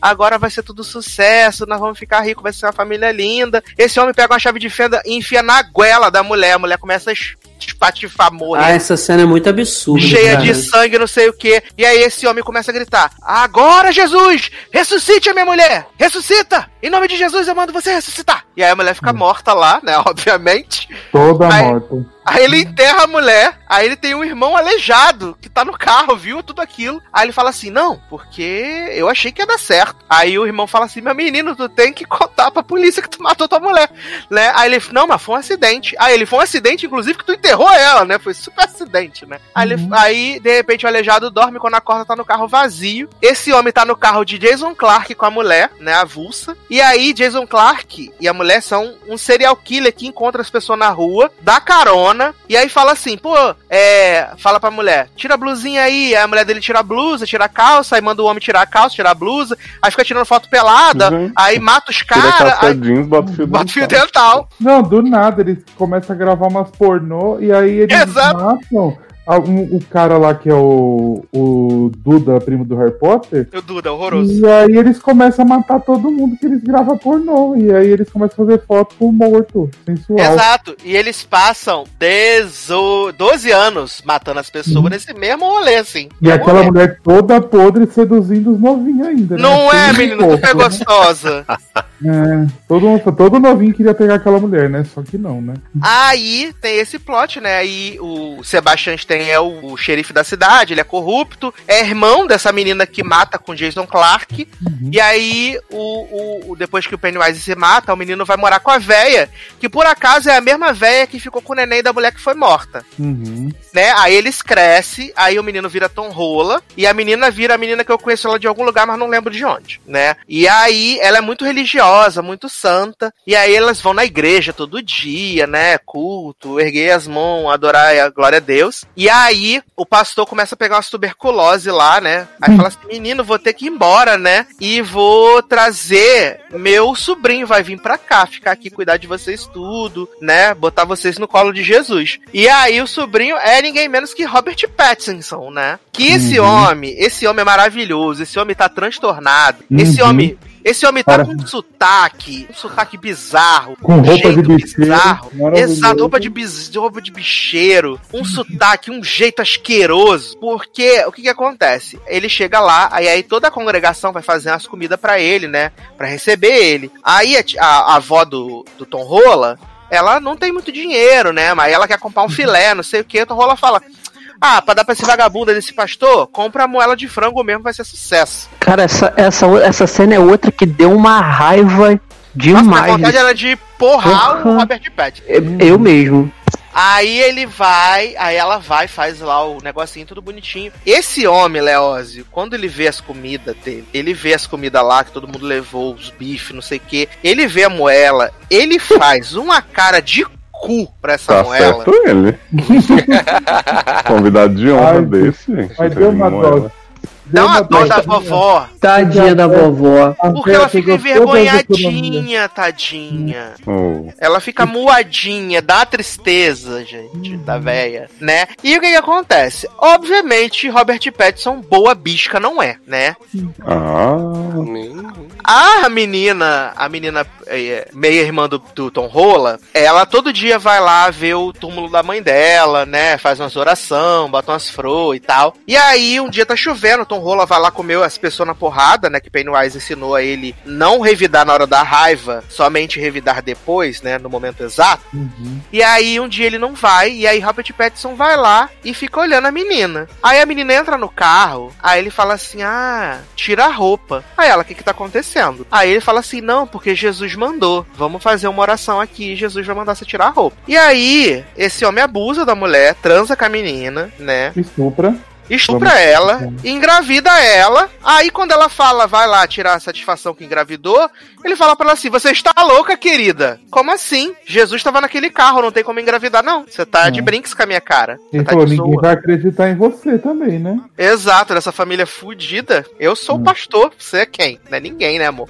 E aí, essa menina fica super triste lá, e aí ela vai se enforcar. E aí tem um narrador, né, que vai, ele vai narrando a história, que inclusive é o, é o escritor do livro, né, que faz a narração. Isso. E aí é, ela tá pra se matar, e aí ela fala assim: Não, mas Tom Rola e a vovó podem ajudar a criar a criança, não vão ficar bravos comigo. E aí, quando ela decide não se matar, sem querer, ela tropeça no balde e morre enforcada, né? E aí, menino, Tom Rola vem, sangue no zói. Desesperado. Come... Nossa, deu uma dozinha desse bichinho, ele tentando tirar ela do coisa e não conseguir, É, chamando tá a Ele- avó. É, nossa, gente, foi, foi pesado essa cena. E gritando a avó, gritando a avó, gritando a avó, nada. E aí esse homem começa a perseguir, seguir Robert Pattinson. E aí vê esse homem catando as meninas tudo, pegando as calcinhas, cheirando, jogando na rua. Uma loucura, assim, um inferno que esse homem faz na, na Terra. Aí, pra mim, tem a melhor cena do filme, que é a cena da igreja, que é Nossa, sucesso. cena Ah, é ótima. foda. cena é dois tão- sucesso. Eles estão maravilhosos, os dois, né? E pro- provando, Zanon, o- os dois que eles são, são bons atores, pelo Uhum. menos se tornaram bons atores com o passar do tempo, né? E tirando aquele estereótipo de que o, o Tom Holland só sabe fazer aventura ou Homem-Aranha. Sabe, eu até comentei isso com o Eduardo hoje. Eu acho que é um Mas momento oportuno. Eu acho eu que é um momento. Vai, fala. falar, desculpa. Fala. Não, então, desculpa. é que eu acho, acho até um momento oportuno falar disso agora, porque é a cena dos dois. Então, assim, a questão do, do Tom Holland que é, ele, ele soube se afastar muito bem dos personagens. Eu vejo muito filme com ele de aventura. E, é claro, o Homem-Aranha. Então, ele se afastou bem, sabe? E principalmente do Robert Pattinson, que eu era a pessoa que tinha muito, muito preconceito com ele por causa de Crepúsculo. Só que depois de muita coisa que eu tenho visto com ele, principalmente depois do Farol, que eu vi o quanto esse cara ele cresceu, o quanto esse cara tem um, um- um poder de dramatização tão grande, cara, eu perdi esse, esse preconceito. E nesse filme, cara, ele tá é, assim, o personagem é nojento, é nojento, nojento, nojento, mas ele faz muito bem, cara, muito bem. Não, eu acho que o Tom, eu acho que ele ainda não. Ele tem que se provar um pouco, mas eu acho que ele é muito novo ainda pelas coisas que ele fez. Então, eu acho que ele ter feito esse filme, acho que a cena que. A da igreja, que eu acho foda dos dois. A cena dele lá, tirando ela também do. Da corda, pra mim também, pra ele é Uhum. incrível, assim. E o do, o do Robert Pattinson, ele tá desgraçado nesse filme. Tá Eu- mesmo. ele, você vê aquele par do diálogo, diálogo lá que ele fala, até a parte que ele fica pregando, assim. Meu, ele tá possuído nesse filme e o povo ainda fica com a imagem do crepúsculo na cabeça, né? O cara já se provou vários filmes assim. Várias que ele- vezes. Várias É, ele vezes. ficou mais no, no cinema indie, né? Aí ninguém viu, né? Sim, Mas- é. Assim, essa questão do cinema indie, eu tive, eu tive sorte de, de assistir muita coisa com ele de Crepúsculo pra cá, principalmente indie, porque às vezes são filmes que entram em premiação, ou, ou é filme. Eu gosto de filme indie também, e, e às vezes eu ia assistir um filme que eu nem sabia que ele tava no elenco e o cara tava e o cara mandava bem. Então, assim, isso tá provando que o cara é um bom ator, sabe? Então, de- até, eu, até, eu até depois do, do Farol pra cá e tudo, esse agora, eu, eu comecei a esperar e ficar mais esperançoso com Batman. É claro que é outro tema, é outra, outra, é outro gênero. Mas eu fiquei ansioso do cara realmente fazer um trabalho bom também nesse Batman mais dark, mais dramático, né? Ele nesse filme tá ótimo. É, naquele preto e branco também, né? É, o Farol, no Farol também. Eu, eu, não, eu não sou apaixonado pelo filme Farol, no caso do conceito.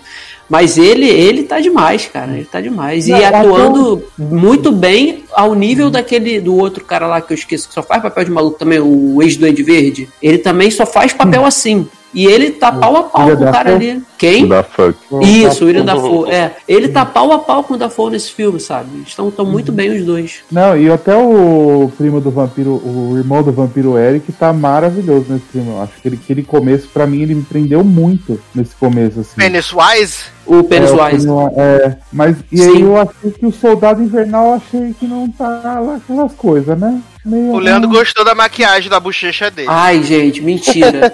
eu, eu tava na dúvida. Si- Sinceramente, eu fiquei o filme inteiro na dúvida se aquilo era o rosto dele ou se era maquiagem. Mas eu falei, gente, não é possível ser o rosto dele, porque eu já vi muito filme com o Sebastian Stan, até série, e o rosto dele não era assim, tipo, parece, ele parece que tá com, com a bochecha tá caída em formato tipo de bulldog. Falei, isso deve ser maquiagem. Aí o Eduardo me confirmou que é maquiagem. Ele tá muito esquisito. Tá, mano. Termina o filme pra ele saber, Edu. Não, menina, tem essa cena da, da igreja, né? Que o Tom Holland chega lá, armado, e aí ele fala assim: Pastor, pequei, né? Preciso me confessar-me. E aí o pastor fala: O que, que você pecou, menino? Aí ele vai falando as coisas tudo, que na verdade é as coisas que Robert. Pattinson fez com as mulheres, né?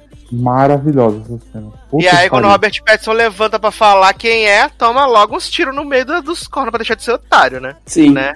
Aí fica morto lá, aí o Tom Rola volta lá pra cidadezinha onde ele morava com o Pennywise, e aí, quando ele chega, antes dele chegar na cidade, ele, o carro dele morre, aí ele pega carona com quem? Jason Isaac e a puta velha. Jason Isaac, menino. A puta Jason velha Oscar Isaac, né? Jason Clark. Jason que me Clark. incomodou muito nesse filme? Tom Rola fumando, porque parece uma criança de 13 anos. Com Sim. É. Ah, mas os fãs de Homem-Aranha estão aí revoltados, né? Que ele vai tirar a imagem de Peter Parkinson pro que loucura. Adoro. Adoro Peter Parker. São o melhor. Homem-Aranha que só fica se tremendo o tempo inteiro na expectativa. Só fica se tremendo por causa do fumo, tá vendo? Tá feliz? Aí ele pega carona, né, com o Jason Clark, a puta velha. Aí o Jason Clark fala assim: Ah, preciso mijar. Tô com a bexiga, com a bexiga, bexiga de velho, né? Tem que parar toda hora. Ele Aí chega tá lá. podre nesse filme Jason Clark, né, cara? Ah, eu odeio Jason Clark, qualquer coisa que ele faça. Ele respirar, eu já odeio Jason Clark. gente. E ele só faz papel assim, cara, de gente Só. que, que você tem asco. O último papel que piora. eu vi dele foi o, o Pet Cemetery, né? O, o remake do Pet Cemetery. Que ele tá podre também depois que a filha Eu dele vou morre. até pesquisar podre. quem é essa pessoa aqui. Então, né, menino? Tô aqui também na curiosidade. Não fica podre, Jason Clark. Você vai olhar e vai ver, vai reconhecer ele. Você vai Eu só reconhecer. conheço Emily e Melinda, claro. Adoro. e aí, é, ele vai lá tentando fazer esse golpe lá de, de pegar o Tom Rola, só que o Tom Rola saca o rolê e aí dá um tiro nele, mata ele. Aí a mulherzinha fala assim: Ah, a puta velha fala: Ah, agora eu vou te matar também. Você matou meu homem, eu não queria mais essa vida de prostituição, mas uma- você matou meu homem. Aí ela tenta dar um tiro, você acredita, né? Que ela deu um tiro no Tom Rola, o Tom Rola deu um Sim. tiro nela. E aí, na verdade, a arma dela tava sem bala, porque o, o Jason Clark achava que ela ia trair ele. e aí ela ele é feio, toda- não? Não conheço, não. Não é famoso, famoso. Cara, eu já vi bastante filme com esse homem. E todos Ele- os filmes ele Eu faz o mesmo papel. De nojento. Ele de É, Exato. Eu vou, achar uma Cemetery. fo- eu vou achar a foto dele de Pet Cemetery pra te mandar pra você. Aí, Pet Cemitério tá triste mesmo. Mas ele tem uma carinha de sex offender. É, cara de sujo, né, gente? Tem. E, e filme, geralmente filme de época ele faz papel de do cara que é que é racista, que, sabe, que persegue negro, que bate Ah, mulher. então ele ele podia sempre ser faz o papel assim. Minecraft, né? De Enola. É. Né? Mas botaram um Minecraft assim. bonito, né, dessa vez, né? Tirando o bigode. É... E aí, ele tem... é, Ela ma- mata um homem, não sei o quê. E aí, como o irmão da puta velha é o soldado invernal... Soldado Invernal parte pra ir matar o Homem-Aranha, né? Que ele não conseguiu na Guerra Civil, vai tentar agora. É. E aí, essa Adoro. cena também é muito boa, essa cena da perseguição também, que ele fica lá caído no chão, tentando não sei o quê. Uhum. E aí ele mata o soldado invernal, Peter Parker, né? E acaba que Peter Parker fica aí leve, livre, leve e solto, né? Pra viver uma nova vida, longe desses traumas, Sim. tudo, né? Hum, E dos assassinatos, né? How to Get Away with Murder. hum, Sim. Eu- apareceu viola. Mudou. Assim, é, eu, eu, eu realmente, pra mim, esse filme, o maior problema dele é o tempo. Eu acho que podia Uhum. ser uma hora e quarenta tranquilo. Tirando isso, cara, eu gosto, porque filme que se passa assim, sabe, na década que esse filme se passa, que é a década de 50, aí você tem toda aquela ambientação, você tem aquela cidadezinha pequenininha ali, que sempre acontece essas Landscape, loucuras. né? É, landscape. Aí você tem. Você tem também, mas landscape eu vou deixar pra falar mais em Hatchet. Aí você tem. Você tem histórias que a princípio são desconexas e aí elas vão se interligando e no final convergem.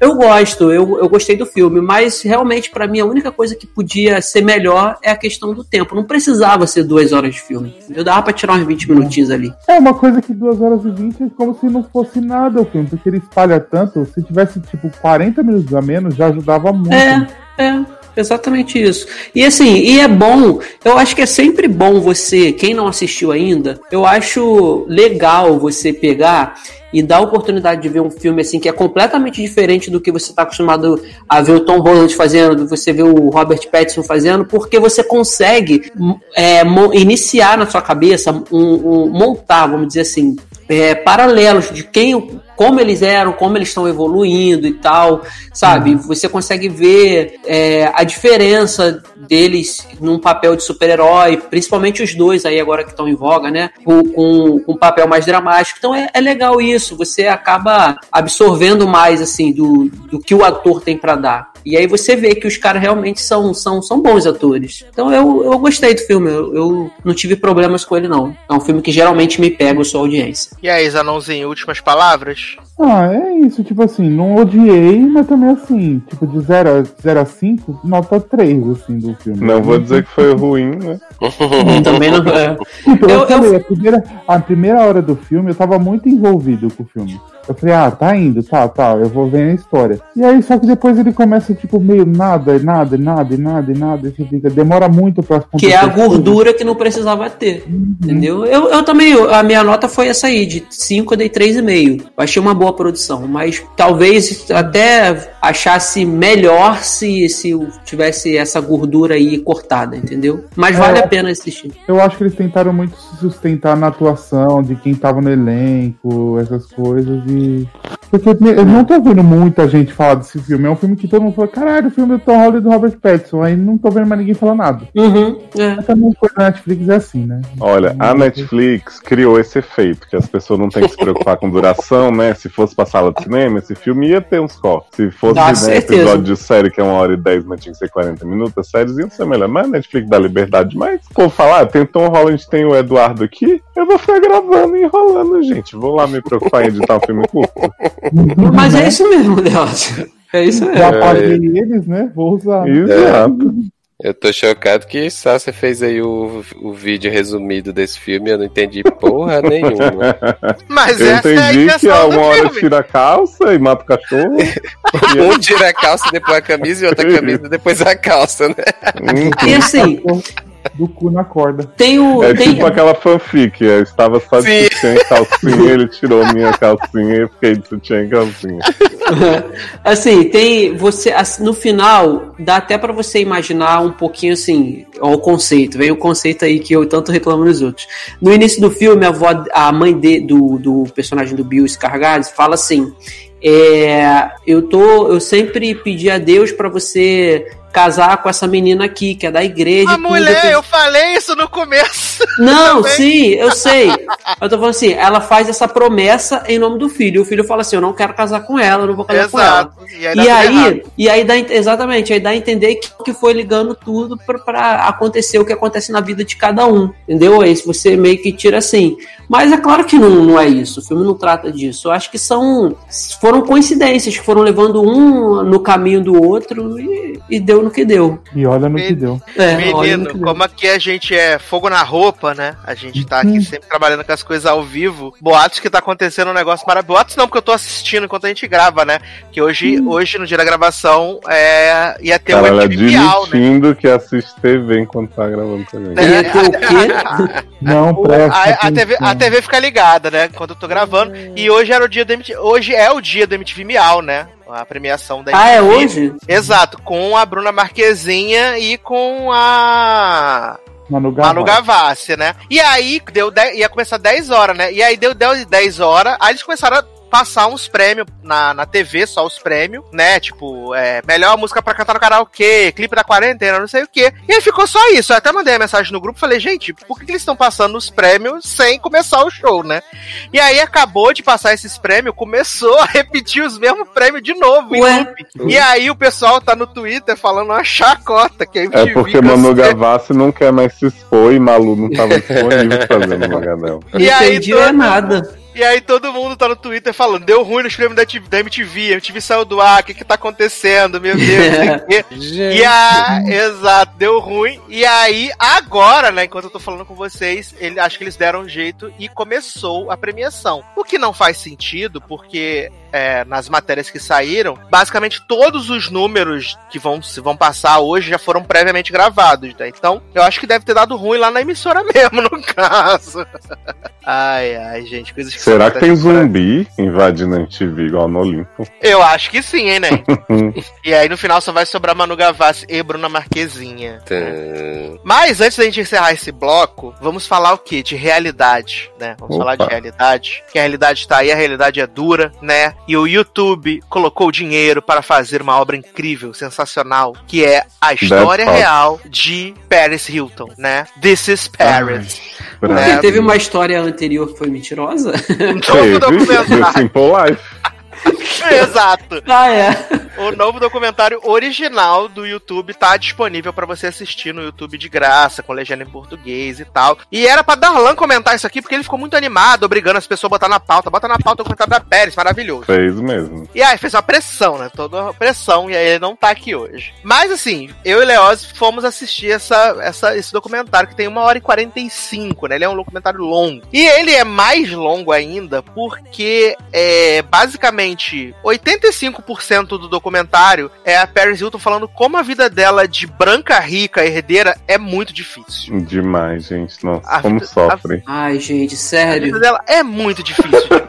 Estou Isso é uma consternado. força guerreira esse programa.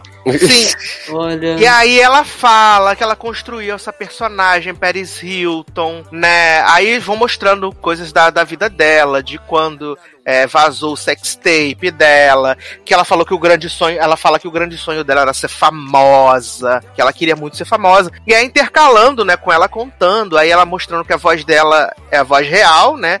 E que a voz que ela fala por aí é a voz fake dela, né? É a voz que ela usa de mentira, que é um personagem, não sei o quê. E aí mostrando que ela tem muitos fãs, ela indo pra Coreia, e aí tem as duas meninas malucas que viajaram de um país pro outro pra encontrar com ela na Coreia. E aí ela considera, ela considera essas meninas como as melhores amigas dela, só que pff, amiga, menos, né? Considera as meninas a melhor amiga dela. E aí tem essa barra, né, de que ela fala que ela tem uns sonhos, que ela fica vendo a porta do quarto abrir, ela sendo levada, e aí Hum. por causa disso ela desenvolveu uma insônia, e aí ela só consegue dormir três horas por noite. É São os deuses da difícil, cientologia. Não, e ela só consegue dormir três horas por noite, porque apesar dela ver que esse trabalho dela é tóxico, ela quer sempre trabalhar, fazer milhões, né? Exato, aí tem. Depois disso aparece a irmã dela falando com ela, né? A irmã, ela falando assim: Ah, eu estou muito, can- muito exausta e eu não vejo nenhuma folga nos próximos seis meses. A irmã dela fala assim: Mas nem, você pode diminuir os trabalhos, né? Mas o problema é que você é ambiciosa e quer ser rica, né? Aí ela fala: É Sendo isso que ela mesmo. já é. Gente, Ela- ela quer ser rica? Ela fala: É isso mesmo, eu quero ser rica. Ela Ela, é fala que milionária, essa mulher? Ela é viciada Amado. em manter esse império crescendo. Ela falou que ela não vai parar de trabalhar enquanto ela não conseguir juntar um bilhão de dólares. Que Mas, gente, ela não é dona do Hilton, tudo aí? Não, ela ela, é é, filha, bisneta. sobrinha, sei lá. Ela é bisneta. Ou seja, é, é milionária, bilionária já, né? Cara, a minha questão maior, assim, com esse doc da Paris é que, tipo, a maior parte das coisas interessantes dele, ela já tinha dito no Império dos Memes, né? Foi o outro Uhum. documentário que Darlan indicou que tem a participação dela, falando como ela virou essa figura, né, que é famosa por ser famosa, que é fútil e tal, não sei o quê. Então, assim, muita coisa ela já falou lá, e aí eu acho que depois de fazer o Império dos Memes, ela falou assim, menino, eu podia usar esse material aqui, já esse roteiro, e fazer um só meu, porque no outro ela divide os holofotes com os outros. Só que é isso que o Sazer falou, assim, é o tempo inteiro ela dizendo, ai, que eu sofro muito, porque eu sou uma menina super molecona, super simples e tal, e eu tenho que fingir que minha vida é esse glamour, esse requinte. E aí, ah, eu vou mostrar às pessoas que me conhecem. Aí vem a irmã dela, que diz, ah, eu tô sempre longe da fama e tal, mas pela Paris eu vim aqui contar como ela é mesmo, muito molecona. Eu fico, gente, mas e aí? Vai ficar só nisso? Então, pra Mas mim aí o auge, tudo- né? ó, Pra Hum. mim o auge, de- antes de chegar na parte que realmente importa desse documentário pra mim, o auge é que ela, ela, ela tem o plot lá de que ela fala que ela não consegue ter, manter os relacionamentos por muito tempo, por causa disso, porque os caras só são interesseiros, sei o quê. Aí mostra que ela namorou com Crisilca, que Crisilca deu um anel de diamante pra ela de 2 milhões de dólares, Léo falou que não Olha. sabia como é que esse homem tinha esse dinheiro, né? Não, gente, porque Chris Hilga tá fazendo Secret Circle, né? Que namorou Paris, né? Depois fez Leftovers, que é uma série um pouco mais respeitada, mas também não tem salário todo pensando comprar esse anel. E aí eu Esse filme, falo, deixa eu procurar aqui que eu nem lembro. é aquele menino que fazia o. O filho do xerife de Leftovers, um loirinho. Ah, Que sim. faz um monte de filme ruim também desses. estilo sim. faz parte. Exato. Aí ele. Aí ela, ela fala, né? Aí ela fala assim: não, porque agora eu estou começando um novo relacionamento. A gente tá junto há dois meses, né? Mas eu não, não assumi publicamente, porque não sei o quê. Aí ela tá com várias câmeras espiãs, assim, né? Ela fala: não, porque eu vou pra um evento, ele vai ficar aqui em casa, então eu vou deixar as câmeras olhando ele.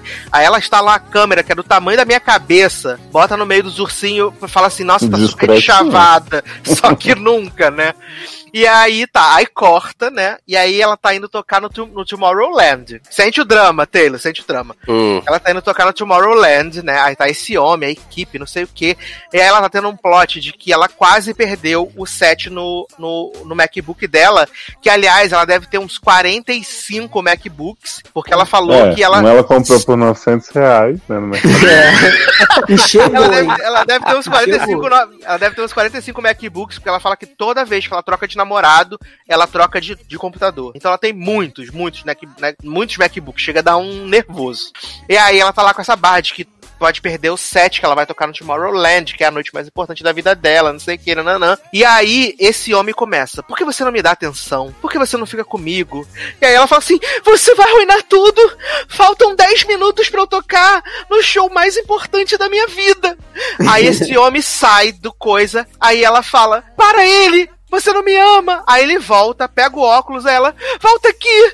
Volta aqui! Você vai arruinar minha vida! Só faltam quatro minutos pra eu tocar no show mais importante da minha vida! Aí ele, porque você não me ama, porque você não gosta de mim, porque você não me dá atenção, porque você só quer ser famosa. Aí ela, porque faltam três minutos pra eu tocar no show mais importante da minha Gente. vida! Aí ela fala assim: quer saber? Tira ele daqui, tira a pulseira VIP dele, tira ele daqui, expulsa ele daqui. Aí aparece o homem sendo tirado de dentro do Tomorrowland, sendo jogado dentro da van.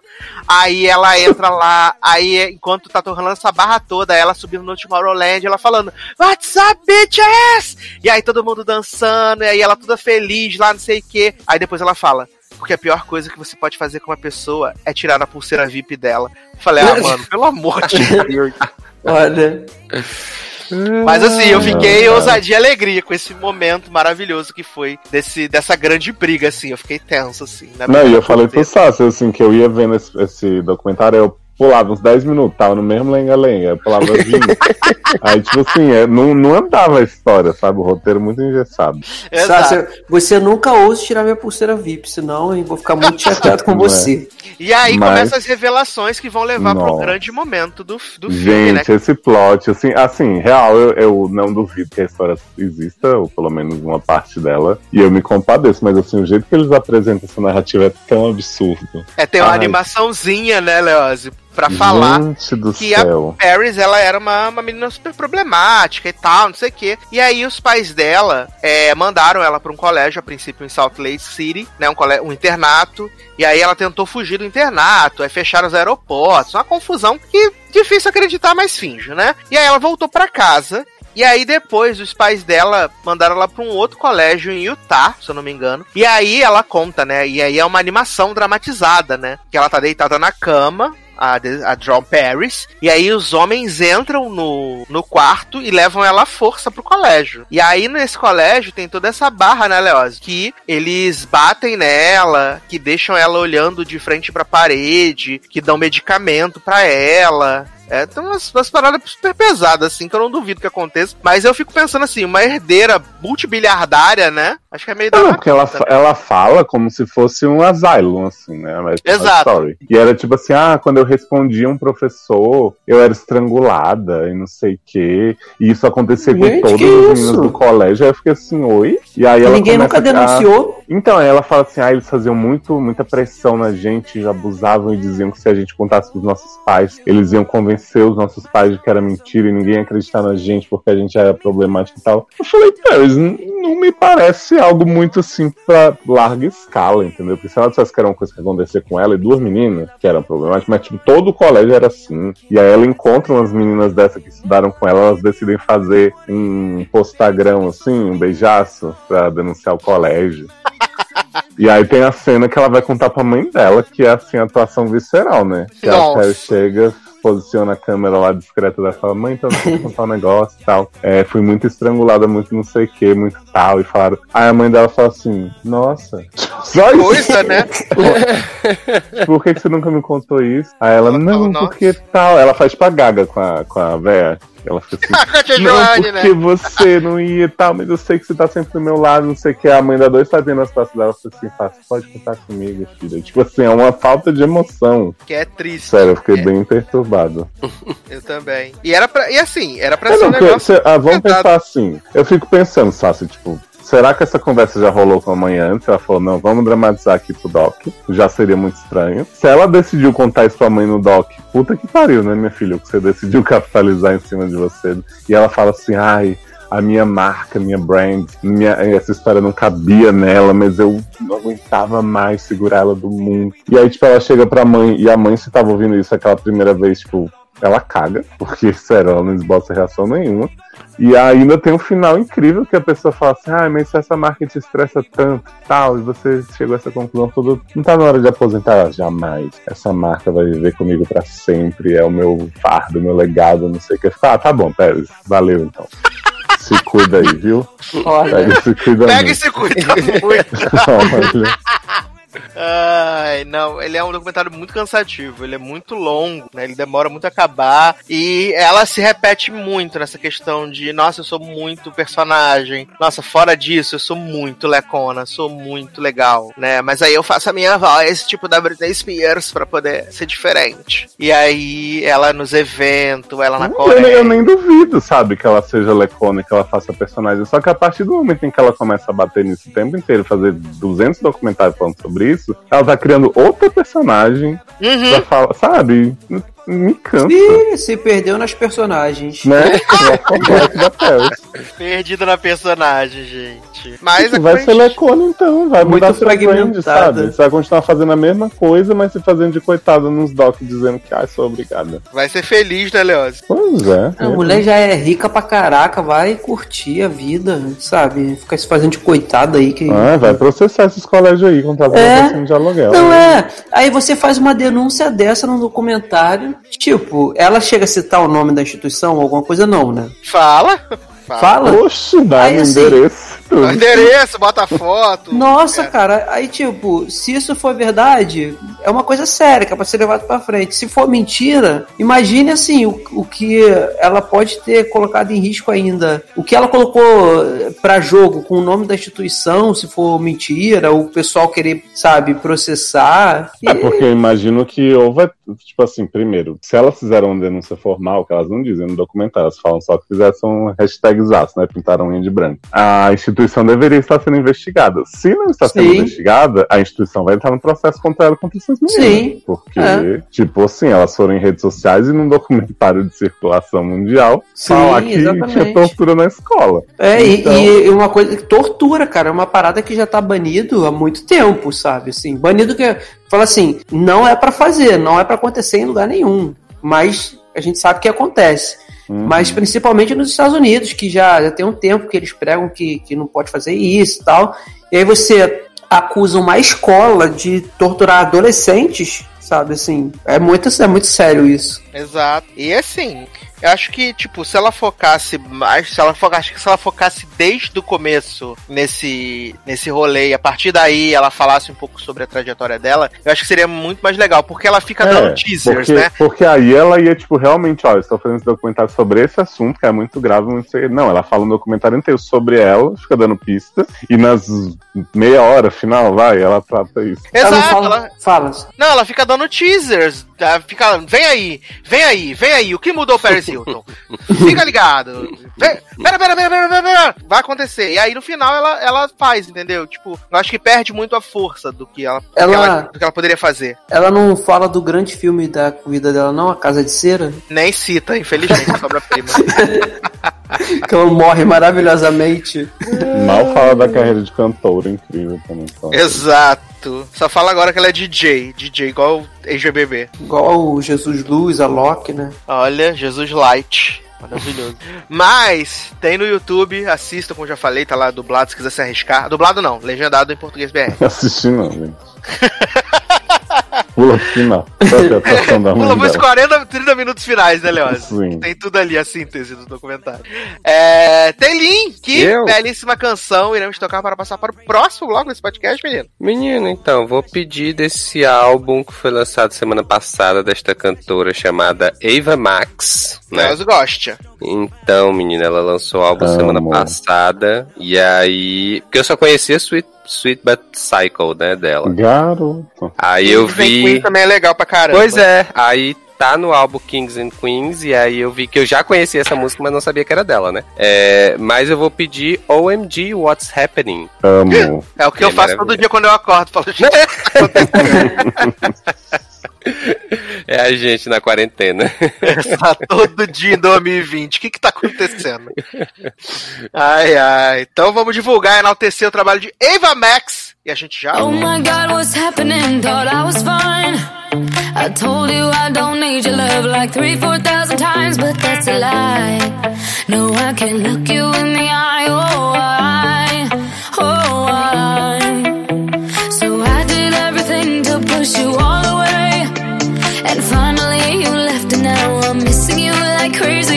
Cry. No, I can't sleep alone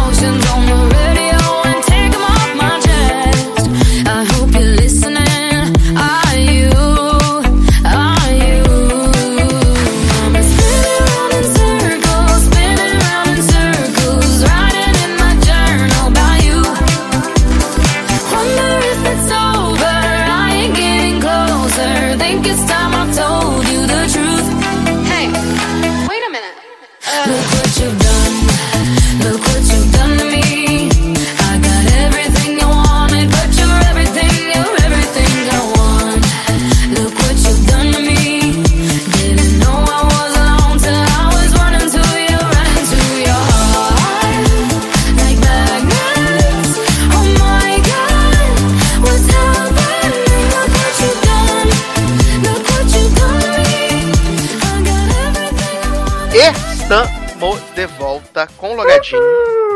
Ah, sou muito É. moleque.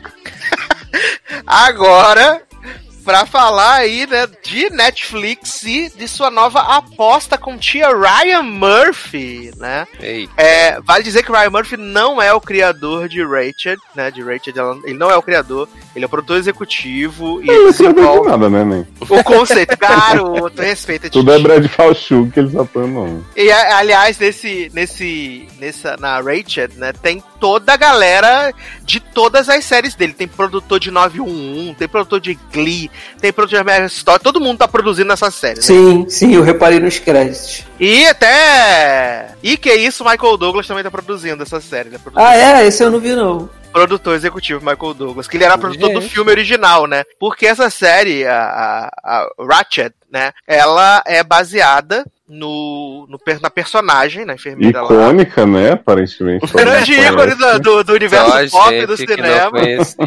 Né, e que estrelou esse filme aí, Um Estranho no Ninho, que tem no Prime Video. Eu até pensei em assistir, mas falei, Não, jovem, obrigado, esse filme né, é de amor? 35. Garoto! Para de ser louco. Ele, pra tem no, ele tem no Prime Video, né? E aí, eu até pensei em assistir, mas acabei desistindo. Dessa grande, empre- dessa grande enfermeira aí, né? Que é a louca louquinha, interpretada por Sarah Paulson, que faz de tudo pra poder trabalhar nesse grande hospital ali. Como é que é? Ana Júlia, o hospital? Lucia. É, Júlia, alguma coisa. É, Júlia. Hospital Estadual de Lucia. Isso aí, Lucia, foi exatamente o que eu falei. E aí, ela quer trabalhar de toda forma nesse hospital, né? E aí, ao longo desses episódios, a gente vai conhecendo essa grande enfermeira lecona, né? E tudo que vai construir esse ícone da cultura pop verena... Eita! Eita, Deu travou, deu, deu tela azul, né? Tan, tan, tan, né? Venerado, né? Aparentemente, só a gente que não recebeu esse memorando, né? Menino, minha, minha Hum. parte favorita dos comentários de Ratchet é ver o povo que é, fez doutorado da psiqueira dessa mulher, né?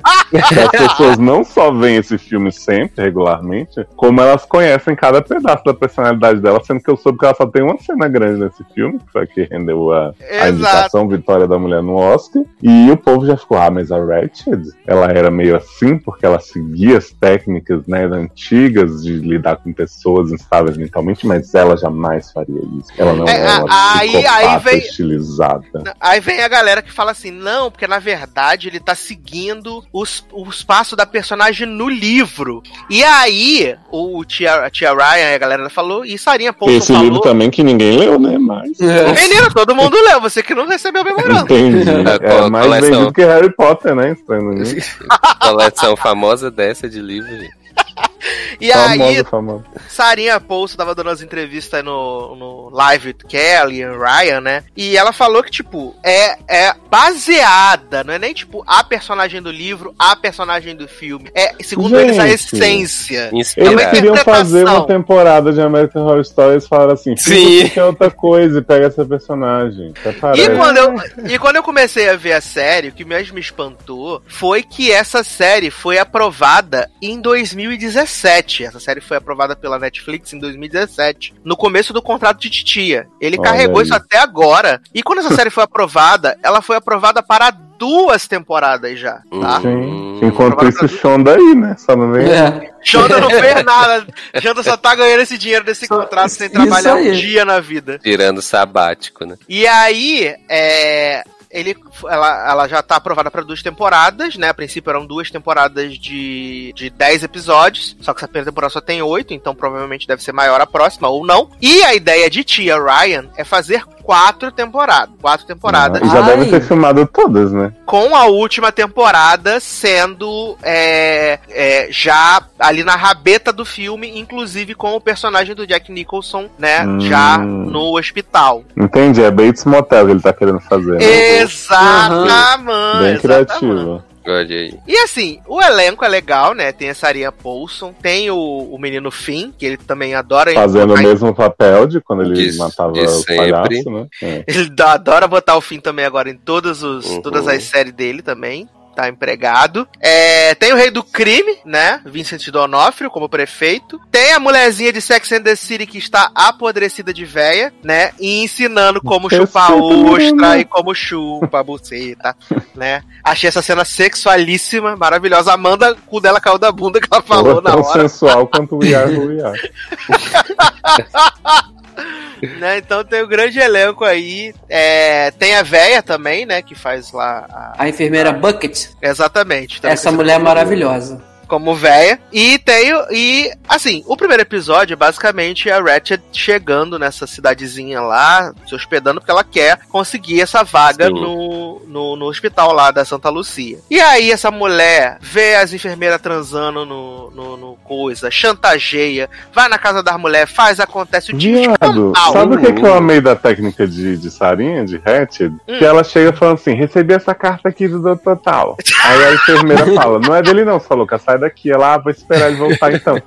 Aí quando o homem chega, ele tira essa mulher daqui, não pedi nada. Ela, ah, vai você, não sei o que. Aí quebra coisa na sala, não sei o que. Aí um fala, vou cuidar disso então. Aí vai lá e faz a entrevista com o Sarinha, porque ele não falou assim, vai embora. Não, e ela, fala- ela fala assim: recebi essa carta. Aí ele falou, mas eu não mandei carta nenhuma. Ela, mas eu recebi. carta? Que É isso que- carta? Não me lembro de carta nenhuma. adoro que, que adoro que a doutora Tia Zuleika.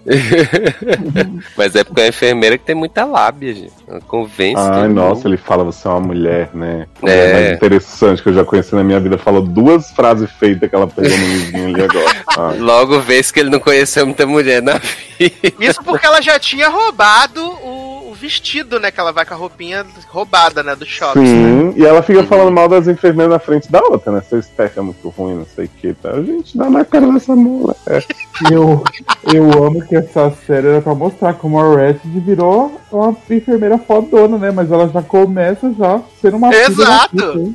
Exato. Na verdade, aí- ela vai, ela vai fazendo o caminho contrário, né? Não é? Porque depois ela fica equilibrada, só, Depois- só comete um deslize. E é no final vira uma bobona. Apaixona. É porque ela se apaixona. O amor chegou, né? Porque é maravilhoso que essa mulher, ela faz vários mind games, né? Aí consegue trabalhar. Fala assim: mandei essa carta, menino. Você mandou a carta. Fala, mandei carta nenhuma, não. Aí Fica nessa, mandou a carta, não mandou a carta. E aí a mulher chantageia, manipula, faz sei o quê. E ela fala assim: menino, eu tô contratada. Aí o, o, o, o, o doutor Tia Zuleika fala: Mas não é mesmo, menina, que tu tá contratada mesmo. Tá contratada, acabei de contratar aqui. Porque ela tem o, o prefeito lá que ele fica lá, o governador lá que ele fica se humilhando, né? Ah, eu preciso de, das, dos repasses do governo, né? Não receba as cotas do coronavírus. Cadê a Secretaria de Saúde? E aí esse homem fica lá se humilhando, né? Porque é tudo desviado, né? Os dinheiros, os recursos. E aí, o que não faz o menor sentido pra mim, né? Agora acho que. Vamos dar spoiler da temporada inteira? Foda-se quem não Ai, assistiu. pai, Claro. me conta que eu quero saber. Que eu Agora É, tem a minutagem, também. então pode dar spoiler. Ah, Taylor vai ver, né, Taylor? Não, vou nada, me respeita. Ah, tá. Então Eu você tá já tá querendo spoiler pra não ver. Que eu Exatamente, tô eu só com tempo vi... pra gastar assim, né? Não é, menino. Tem a minha maratona pra fazer. Então tá, né? A gente descobre no final do primeiro episódio que, a verdade, a, a Mildred, né, a, a Ratchet, ela quis se infiltrar ali no hospital pra ficar perto do. Porque tem uma toda uma open, né? Com o Finn Wittrock lá. É, Fazendo o mesmo papel. entrando na casa dos padres, matando os padres, aí falando que o padre é, comeu a mãe dele, depois ela se virou, se prostituiu, usou droga, morreu. E aí ele tá. Pra comer cheeseburger, né? eu, amo, eu amo essa cena que, assim, eu sei que é a escolha desses filmes dessa época, e, né, pra lembrar e tal. Que, tipo assim, Finn tá matando um, aí tá chegando o filho de Nancy, de Weeds, né? Maravilhoso esse homem. Pra olhar. Aí Finn vira a cara e fala assim a gente. Não achei explodiu, não, não música. Muito. É uma trilha que não induz, né? A trilha é uma coisa bem chata nessa série. Porque Você ela... toma mais susto com as trilhas do que com qualquer outra coisa, assim. Né? Sim. É. Ai, podiam muito reeditar essa série colocando assim: Vou te levar nessas horas. a abertura da fazenda. A trilha tá muito, muito presente o tempo inteiro, isso é bem cansativo. Eu tenho uma dúvida. Hum. Explicaram o conceito da She-Hulk ou não? É só Não, não explicaram! Não explicaram Olha, o conceito da É She-Hulk. Já porque não- eu- verde é a cor da inveja, jovem. É Eu, tava guardando, eu tava guardando essa pergunta, porque eu não entendi até agora do, a, por que que, por qual motivo aquelas cenas ficavam verdes e outras ficavam vermelhas, assim. Não, não explicou. E Quer dizer, ou, ou É então. os filtros dos defensores, né? Cada um tem uma cor. assim. Ou é, é, é. conceito, é conceito. Porque Falando em defensores, eu tava com a, eu- o, o governador ficava, gente, eu conheço esse homem de algum lugar, conheço esse homem de algum lugar e Também. não, não me lembrava. Só me lembrei Aí- agora que sá, você falou. sim, aí agora que o Sassi falou, o, Demo- o Wilson Fisk de Demolidor, né? Porque lá ele tá careca. Exato. Nossa, Pensar que esse homem já foi protagonista, já só esses papéis asquerosos. Viado que esse, esse homem já foi protagonista daquele filme maravilhoso com J. Law, A Cela. Umbrella, Sim, Cristal. não, ele não era protagonista de um CSI no CIS da vida? Foi, foi, foi, foi, foi. Foi lá em Norte. Isso. Foi lá na hora que durou uma temporada. Foi Vicente Donofre, gente. Donofre. né? Ele já É, foi até bonito. Criminal Intent, se não me engano. Foi vilão de Jurassic Park aí, né? Olha aí. reboot. E aí, é, a gente descobre que, na verdade, a, a, a Mildred tá ali na, no, no Lucia pra poder resgatar o irmão dela, que é o Finn, né? Finn Ah, é irmão, né? é irmão dela. Ah, né? É o E aí- fim da picada. Ela consegue fazer todas as, as manipulações pra levar ele pra lá, pra ele ficar, né? E ela vai tentar levar ele. E assim, se tem uma coisa que a- a- essas séries que o Ryan Murphy faz, principalmente acho que é a estética. A série é plasticamente muito bonita. Sim, ela é linda. Muito bonita.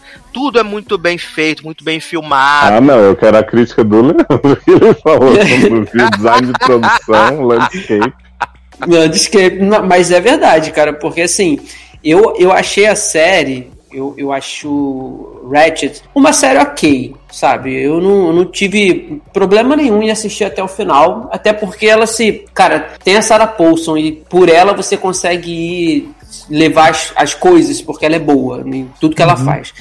Mas essa série, na questão da beleza, e isso já é, como o Eduardo falou, já é, eu acho que uma assinatura, sabe? De tudo que tem o nome do Ryan Murphy envolvido, principalmente quando é de época, Uhum. o cara sabe fazer. Tipo, foi a mesma coisa em Hollywood. Você se convence de que foi filmado naquela época, sabe? De tão perfeito que é o figurino, de tão perfeito que é o design de produção, do cuidado que ele tem com o carro, sabe? Com, com as estruturas que eles usam. Só que, pô, nessa daí, além disso, o, vamos lá, o landscape, cara, é maravilhoso. Aquela, aquelas cenas ali do, do hotel, aquele hotel à beira-mar eu acho que é ali. do Iluminado, que é uns, uns drones assim de cima, e a cor vai mudando. É, assim, né? aí a- a- aquele, aquele hotel onde ela fica é, hospedada ali, sabe? Outros E o, o- lugares. O, o pô, cara do hotel que fica Ela do lado. flerta? Que ela flerta. O que Jaqueta? Amarela? Isso. Gente, ele morre Jaqueta- bizarramente. Viado, Uhum. Jaqueta Amarela. Ah, porque. Vamos explanar tudo aqui então, pra gente poder acer- Vamos. a- as peças na mesa. Que Vamos lá. Hum. Jaqueta Amarela tá ali por causa de quê? Porque Sharon Stone está metida nessa série, né? Sharon Stone está metida nessa série. Tem uma cara. com droga, Moreno? Pro- Oi? provável- provavelmente porque Jessica Lange não quis fazer, né? Exato, era papel que a cara da Jessica Lange fazer. Ah, gente. E aí ele trouxe Sharon Stone pra fazer esse papel. A Sharon Stone é uma ricaça que é mãe do Justin, de 13 Reasons Why, né? Ela é do Justin do Porra. 13 Reasons Outro ator que a turma de titia deve ter fetiche esse menino, né? E aí a gente descobre que, na verdade, o doutor Tia Zuleika, que dirige lá o hospital, há um tempo Hum. atrás, ele trabalhou pra Sharon Stone pra poder identificar algum problema psi- psiquiátrico que o filho dela poderia ter, porque ele tinha o costume de furar as pessoas com agulhas. Olha só o nível. E aí ele decide fazer uma experiência com o menino. Peraí, do assassino do site logado. Essa história foi baseada em alguma experiência de alguém que está nesse podcast que furava os outros com lapiseira? Não, Olha aí, Jovem. Verdades É. sendo reveladas. É Baseado em fatos reais. Minhones, que a Minhones enfiou o lápis na mão do menino no filme. Baseados em Entendi. sácer reais. E aí ele tinha esse plot de ficar enfiando as agulhas nas pessoas. Ela chamou o Dr. Tia Zuleika pra ir lá estudar o menino, não sei o que. E aí ele tem a brilhante ideia de fazer um experimento usando a, a base de LSD. Assim, rapidinho, Stassi, só para contextualizar, esse médico, na- no- antes da gente descobrir isso, ele atua como o Dr. Hanover, né? Com nome, com outra Tia Zuleika identidade. não recebeu carta nenhuma. É, com outra, outra identidade. Mas ele sempre foi médico é, da parte que lida com o psique, com, com o Sim, cérebro, sim. neurologista. Maluco foda, né? É, e aí- pra notar pelas conversas dele do primeiro. Ele é, fi- ele é- é fissurado, assim, em querer, em estudos que é, entram, assim, que para curar é, maus nas pessoas, assim, e que envolvam... Ele faz negócio de hipnose, Isso. faz aquele bagulho de quebrar o crânio lá. E aí, tanto que ele tenta fazer a famosa lobotomia que existe hoje. ele tenta é um- fazer, não, ele faz. Ele faz, é. Ele é um dos primeiros que, que faz isso lá, entendeu? É, é o- que na época era feita com, com furadeira, sem anestesia, sem Inclusive, nada Sarah disso. Paul aprende no vídeo, no vídeo no YouTube e faz perfeitamente, né? Então ele, ele, ele já era um médico assim que fazia esses experimentos para tentar curar as pessoas que tinham algum distúrbio é, é, mental assim. Então ele, ele já era, já fazia, entendeu? Mesmo antes dele mudar de identidade e ir pro dirigir o hospital. Mas Sim, tu, tu, mas tu não deixou nem eu te contar a história que eu ia falar, eu vou ler tudo. Não, então, eu só tô, eu só tô posicionando o, o- esse médico, porque quando ele vai Então, menino, Sharon- mas aí eu, eu ia falar, que- mas ele, esse da Sharon Stone é antes do hospital. Então, ele já era médico, aí só só quis posicionar que ele mudou. Então, eu ia falar tendo- que ele mudou Ah, de desculpa, nome, da desculpa. chantagem. Você Desculpa. botou o burro na frente dos boi, os carros. Não, eu só, eu, só, eu só falei, menino, o que. Gente, Ansioso. briga no podcast logado, adoro. Não tá, gente? acredito. Foi mal tirar teu lugar de fala. Ansioso, ansioso. A história dele. É. Respeita as pessoas verdes. E aí, esse homem tava fazendo tratamento lá com o Justin, né? E ele vai fazer um experimento que envolve a base de LSD. E aí, ele ia botar uma quantidade para pro cara, pro menino, o menino fala assim: "Ah, eu só vou usar se você se eu vou tomar se você tomar". E aí ele coloca a mesma quantidade pra ele, que supostamente só ia dar um barato, só que ele se distrai com alguma coisa e aí o menino bota tipo 10 vezes o que tinha Bota o vidro dentro do corpo todo. dele.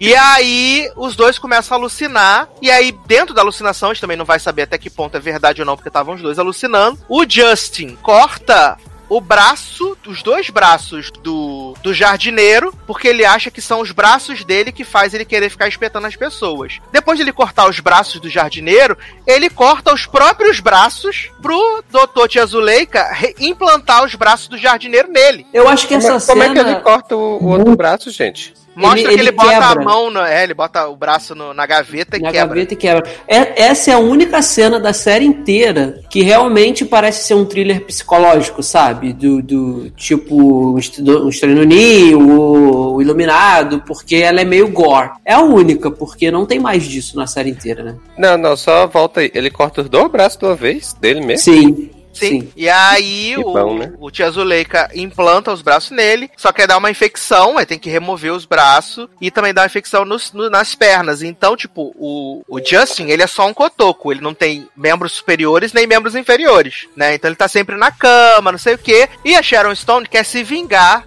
do Dr. Tia Zuleika e fica mandando jaqueta amarela atrás dele. Ela quer matar ele, entendeu?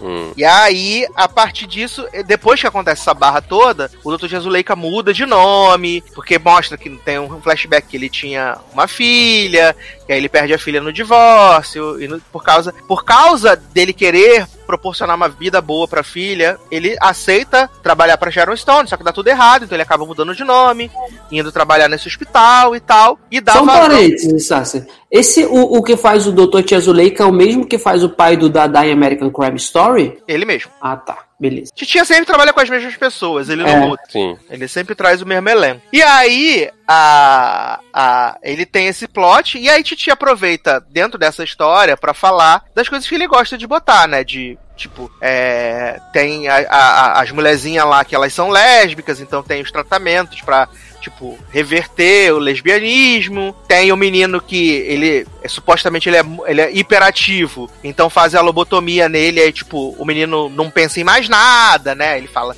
eu não penso em nada. Tem o tá mordomo, vazia." tem o mordomo do, do, do maluco no O maluco pedaço. no pedaço, que esqueceu Joffrey. a, a peça do teatro, então ele também vai fazer a lobotomia. E tem a melhor personagem, né, Eduardo? Que é a mulher que tem. tem é fragmentada, né? Ela tem. Ela, como é que se dá o nome disso? De pessoa que tem um distúrbio Ela de. tem múltiplas personalidades. múltiplas personalidades. Essa mulher, assim, a- as cenas dela são ótimas. Porque a mulher, uma hora, ela tá fazendo um bebê, uma criança.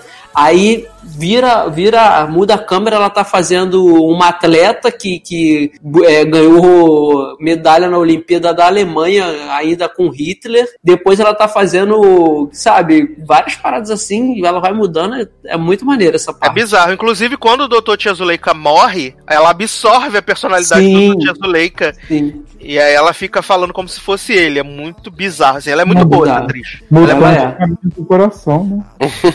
E aí a gente tem a cena maravilhosa de Cynthia Nixon chamando enfermeira Mildred pra, pra jantar, né? E aí ensina como chupar grelin, né? Chupar ostra na, no Uhum. restaurante. Numa cena magnífica, assim, que Sarah Paulson deve ter aprovado essa cena, porque só pode, porque não faz sentido essa cena nenhuma ali naquele contexto, assim. Acabei de conhecer. É a mesma coisa que, tipo, acabei de conhecer, acabei de conhecer Zanon. Fala, Zanon, vamos jantar. E aí eu pego uma salsicha e fico botando a salsicha e tirando da minha boca, assim. Nossa, olha como Ah, come. ia achar bacana. Que loucura. E ainda ia ajudar o Zanon a comer, chupar a salsicha.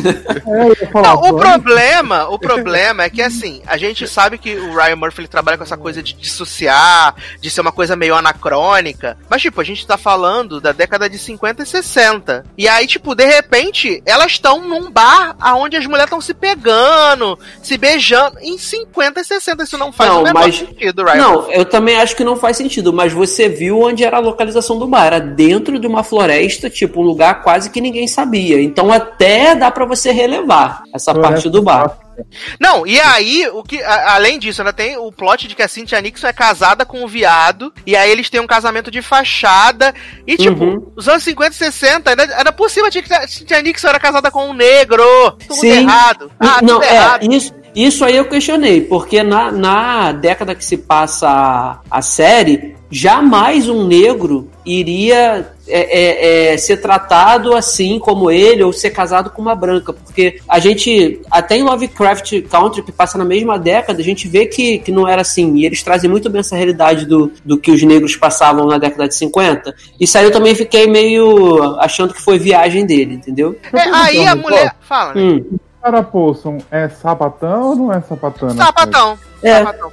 Hum. Sapatão. Ela tem um caso lá com o Jaqueta Amarela, né? Que ela fica falando. Ela fica contando. é, fazendo RPG com ele, né? Uhum. Adoro. Ela faz RPG com ele, né? Várias vezes, mas na verdade ela se descobre muito apaixonada pela, pela Cynthia Nixon, né? Porque tem o episódio que ela decide tirar o, o irmão lá, fazer, ela se torna enfermeira-chefe, e ela decide fazer um baile no, no, ba- no hospital psiquiátrico, e ela convence o Dr. Tia Zuleika a liberar o, o Finn, né? Do, da prisão. E aí ela falou assim: ah, você vai chegar lá, você vai falar que você é louquinho, loucão, ah, meu Deus, não posso ser morto na cadeira elétrica, né? E aí, de repente, começa um tiroteio lá, a enfermeira se apaixona por ele. Aliás, a cena que a enfermeira vai lá fazer um hand job pra fim. Meu Deus, isso aqui é ela A próxima. piratadura pra baixo, né? Exato, com a bengadura pra baixo. Maravilhosa a cena, assim. Ai, ai. E aí, é, tem essa cena lá e o homem dá tiro, eles fogem, é uma confusão do cacete, né? E aí Cynthia Nixon leva um tiro. E aí, quando Cynthia Nixon leva um tiro, é porque é a música que tem a ver com os direitos dos É, LGBT, é, entendeu? Exatamente. É ela é sempre representando muito. Sim. Exato. E aí ela se ela descobre que é incrível assim, que meu Deus, eu como- sempre te amei, Cynthia Nixon, né? Preciso ficar com você. Pra mim, o melhor, o melhor episódio da temporada o episódio que elas vão lá dar os rolezinhos e ver o, o show de Muppet, Muppet Babies, né? do- dos bonequinhos. Hum, E aí você bacana. conhece a história da Mildred, né? Da Mildred. É, só que aí eu já vi que as pessoas que são fã do livro do filme falando assim: ai, que absurdo! A Mildred, ela era a representação da opressão do. Estado contra O as fandom, né? Que mais cresce no Que, Brasil. é, que, que subjugava as doenças mentais. Agora vocês estão aí falando que a Mildred, na verdade, era só uma pessoa que foi abusada sexualmente. Que absurdo! Como assim desconstruindo essa personagem? Que Como faz isso com essa pessoa real, né? Nossa. Como faz isso com esse personagem que todo mundo comentava, né? Só, só Sim. É. Nunca vi e sempre amei, né? É porque a gente descobre nesse episódio dos Muppet Babies lá que é, ela e o, e o Finn, eles, eles iam ficando de foster home em foster home, né? E aí eles nem são irmãos de verdade, né? Assistente social que forjou a certidão de nascimento para que eles não Uhum. fossem separados das casas. E aí eles são adotados por um casal rico, e esse casal rico, tipo, aparentemente é muito legalzão, dá vários presentes, não sei o quê. Só que eles fazem um teatrinho e botam as crianças pra transar na frente No da palco. outra pessoa. E cobra dinheiros. Ai, que saudável passar isso numa série. Achei é bom. Não é. Não, e é passado isso em forma de, de Muppet, né? De, De Muppets, é. Como é que é o nome daquilo? Dos Muppets? Fantoche, Fantoche. né? E é, é, Não, tem essa mas barra assim, toda. Em linhas gerais, se não Qual o tivesse propósito? Não, se tivesse o nome da enfermeira noturna lá do filme, podia ser qualquer série normal, né? Podia ser American Horror Story Então, menino. Asylum 2. Exato, Só porque é, porque quando eu, quando eu assisti esse primeiro episódio, eu só pensei, eu só vi Asylum ali, Uhum. e aí eu disse, não, gente, já vi Asylum, Asylum foi boa, não quero um remake dessa temporada. Não, e um Asylum remake tinha ruim. gente pra gente torcer nessa série. É só Exato. gente escrota imunda fazendo coisa agora. É, exato. Assim, essa nem foca na questão do Asylum, eu não assisti, mas eu creio que dava bastante ênfase em nas, nas pessoas que estavam ali eh, no, no- naquele asilo, né? É, com, com os problemas. Essa não, essa aí o foco tem os pacientes lá que têm os seus distúrbios, mas eles não têm, eles não têm, assim, como é que eu posso dizer? Eles não têm destaque, eles não fazem parte da história como deveriam, entendeu? Eles estão ali porque é um hospital de, que trata de doenças eh, da cabeça, sabe, neurológicas. Só que um ou outro que você vai ter o destaque porque precisa. No caso, essa mulher que tem as múltiplas personalidades, que do meio para o fim ela se torna essencial. É, tem o próprio irmão dela, que na verdade ele, ele não tem nenhum distúrbio, mas ele, ele é um serial killer porque ele mata esses pais adotivos, Porque ele né? é o pra- Whitworth, né? é, pra fugir. E aí depois ele, ele vai atrás do padre que mata, que, que foi o padre que estuprou a mãe dele. E aí ele mata os padres, então ele vira um serial killer. Então aí ele fica se fazendo de louco algumas, algumas vezes pra tentar fugir da, da, da pena de morte, entendeu? Então assim, é o. E também porque é o fim, então ele tinha que ter um destaque, né? E não tem, os outros pacientes que tem aparecem assim, no episódio 2, episódio 4, que é o, o Joffrey de O Maluco no Pedaço, que é bem pouquinho, uma outra senhora lá, outra menina que eles estão tentando curar do lesbianismo, como eles falam. Então, assim, não tem. Que, aliás, a cena da fuga é maravilhosa, porque ainda tem esse plot, né? Porque o pessoal, ah, Mildred é mind games, malvadona. Mas, tipo, várias vezes ela tem Eu é, movimento- movimentos que são super-humanos, sabe? Ela Sim. fica incomodada com os tratamentos lá, que um dos tratamentos é, tipo, você botar Sim. a pessoa na água fervendo e depois botar na água gelada pra ela se curar do, do Inclusive, lesbianismo, sabe? Inclusive, Sassi, eu, eu nem acho que às vezes ela tem esse tipo de, de sentimento. Ela tem a série inteira, sabe? O primeiro episódio te engana. Parece que ela vai ser uma mulher exatamente do mind game, da mulher que vai fazer o que for. Tu não vê É, ela. eu não achei que ela tinha empatia nenhuma por ninguém pelo primeiro. Exatamente. exato. Pelo primeiro você pensa isso, mas. Mas ela, mas ela tem. Porque É, do tem- segundo é, em diante ela é muito sentimental. Ela não. ó, você não vê essa mulher fazendo uma maldade. A única maldade que Oh, ela faz a série inteira. É, a única maldade que ela faz a, a- a série inteira é quando ela faz a, lobo- a lobotomia no padre, que é pro padre não testemunhar com o irmão dela. Só. E nem aparece. Só Você isso? não vê essa Bom. mulher usando uma Ah, é, seringa. é, é. Tirando, sabe? os, Não, mas tirando os defeitos, ela é de boa. Né? Né? Ó, você, vo- você, eu esperava que ela fosse ela e a própria enfermeira-chefe, a outra enfermeira, eu achava que seriam enfermeiras do mal, sabe? Igual aquela enfermeira da, da Freira Guerreira, sabe? Que a mulher fazia um monte de maldade com a, com a, com a menina. Elas não fazem isso, elas são pessoas que realmente estão ali pra cuidar. Então você não vê ela aplicando uma injeção sei lá, na, na maldade, ou dando, ou furando o cara na maldade, não. É, é- é- quase não tem isso. Então, ela é muito. Ela é humana até demais, sabe? Então o primeiro episódio vende isso diferente pra você. Eu culpo o filme do Coringa pela sua humanização do. Ah, o último episódio ela tá completamente humana. Humana que eu falo assim, ela tá completamente uma pessoa normal, que ela. Não virou ela bicho, né? não, ela. É, não, ela- aí ela, ela tem esse plot aí que, tipo, ela ajuda as meninas que são sapatão a fugir, ela, ela tem uma, um carinho pelo cara lá que tem a deformidade no rosto, né, um dos filhos da Lin- Sim. um dos filhos da Linette, né, ela tem esse, esse plot, e aí conforme ela se envolve com a Cynthia Nixon, a Cynthia Nixon descobre que a Cynthia Nixon tá com câncer também, né, que câncer tá sempre nas séries, Ela paga E o aí, tratamento. ela paga o tratamento, E ela chupa a ostra? chupa, Ah, se chupa, menino, chupa, É. uma loucura. chupa demais essa ostra. É, ela acaba conseguindo ganhar o dinheiro da Sharon Stone, porque a Sharon Stone, que é a cabeça do Dr. Zuleika, e como ele é assassinado, ela só pega a cabeça e leva lá. E aliás, Sharon Stone morre, né? Justin mata Sim. a, a Sharon Stone achando que vai ficar com a herança, e aí ela deixou a herança toda para a bom. Macaca. É maravilhoso, cara, cara de cu dele. E, a assim, macaca vibrando, né?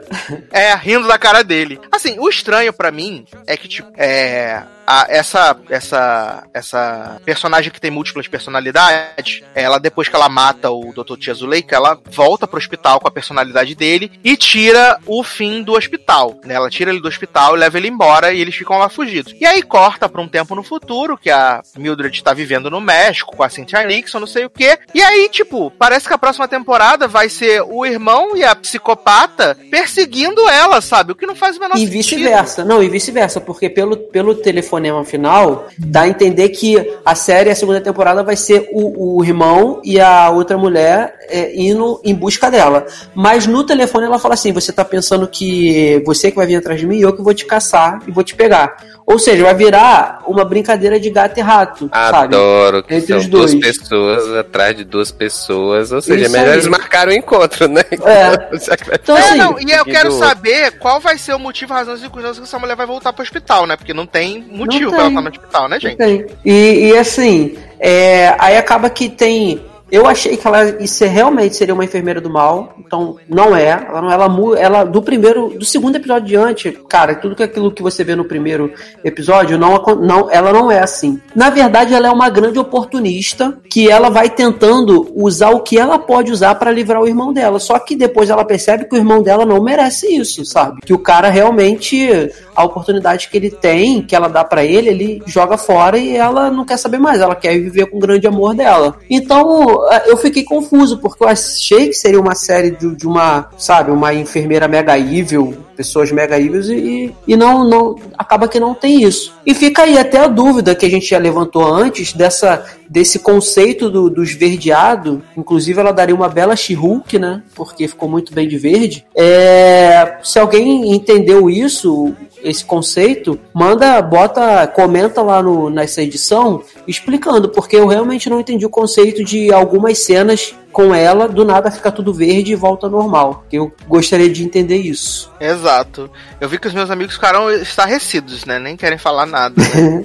Menino, é porque assim, né? É, é, eu vendo essa. É como eu falei, né? Eu vendo essa série, até como eu Não falei no. Twitter. É, exato, eu só acredito vendo. Eu vendo, não acredito. É, é como eu falei no Twitter, cara. Pra mim, essa série, pelo primeiro episódio, né? Que foi a única coisa que eu vi. É, essa série tinha muito a, a, a cara da temporada de Asylum, é, misturada com as produções de Titia, né? De, de época e tal. Então, assim, eu não vi nenhuma novidade que me atraísse a continuar vendo essa série, né? Porque tem Sarah Paulson em papel perturbado, né? Que ela já faz também há séculos e séculos. É, toda a turma de Titia participando também. Então, assim, não tinha nada de, de novo. Porque, assim, é, Hollywood, por exemplo, que eu assisti de Titia, é, tinha pelo menos, é, a partir do segundo episódio, é, meio que você via que tinha a questão de Titia mudando os fatos históricos Uhum. pra mostrar como se fosse, né? Se tivesse A dado ideal, né? oportunidades isso para as pessoas. Então assim, você via que tinha uma- um- algo interessante ali, é uma nova abordagem. Agora Nessa série, pelo menos pelo piloto, cara, não me empolgou-se nada. De ah, titia de novo, mais terror, mais gore, mais perturbação. Então, Mas, assim, nem, essa sensação que você tem no primeiro episódio, do primeiro episódio ser muito extenso, apesar Hum. de a duração ser dentro da que a gente tá acostumado mesmo a ver nessas séries da Netflix, é, eu fiquei com essa sensação em todos os episódios, que os episódios Hum. duravam muito mais tempo do que precisava. Não, eu comecei a ver, eu até falei, gente, a primeira meia hora flui super bem, tava achando que eu ia gostar e ia seguir. uhum. E aí a meia hora seguinte demora 19 dias. Sim, Mas a é- gente tem essa sensação mesmo. É, mas é bonito de você assistir visualmente, como tudo que já Não, sim. Fica só nisso, né? Porque história não Sim. muita Sim, Eu assim, tô usando agora um conceito que eu ouvi lá no podcast Séries no Bar. O pessoal fala que, tipo, gente, série que gastou milhões de dólares na produção e é lindíssimo e tal, gastou errado, né? Porque se a história é uma bosta, não adianta. Podia Assim- ter gastado em roteirista? Podia ter gastado em roteirista. Exato. Eu acho que pra mim acabou sendo mais fácil assistir, porque tudo bem, eu já assisti bastante coisa do, do Ryan Murphy, é, mas eu nunca assisti American Horror Story, sabe, assim, porque eu sempre achei, que, é, eu sempre Né? achei que a- Não tá, não tá perdendo muita coisa. a questão do terror mesmo, e tudo, que me impede, assim, sempre me impediu de ver.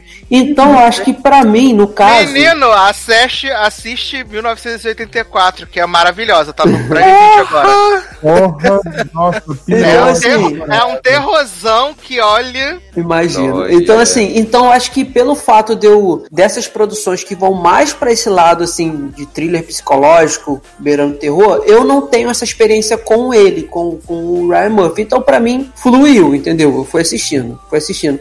E é claro, o elenco acaba ajudando, porque o elenco é bom dessa série. O elenco é legal. Mas, assim. Acaba que é como se realmente não tivesse muito propósito, porque a série te vende uma coisa no, no- no piloto e depois a personagem vai mudando, vai mudando, vai mudando e acaba sendo uma pessoa que só quer. Ela se arrepende das coisas que ela fez, né? Não que ela se arrependa assim explicitamente, ela enxerga que todas as Ela é oportunidades que ela né? É, que ela tinha pra fazer, que ela tinha para fazer aquilo ali, ela aproveitou, mas ela viu que não valia a pena e ela vai querer viver a vida dela, a nova vida dela com grande amor. Então acaba sendo uma história é, comum no final das contas, sabe? Com algum gore. A, a cena, romântica. é, a cena que o cara, que o cara, que o jaqueta amarela morre, pô, também é uma cena maneira, dá nervoso, porque o cara fica na, na banheira de água quente até cozinhar. Então, quando ele sai, a pele dele tá toda descolando, caindo, sabe? Também é uma cena legal, assim, mas não, acho que deixou a desejar na questão mesmo do, do terror psicológico, sabe? Assim, que era pelo menos foi o que eu fui esperando. E não tem, pra mim não teve isso, entendeu? É isso, né? Fica com Deus. Eu amo meu pai. Eu... KKK, Mas- beijo.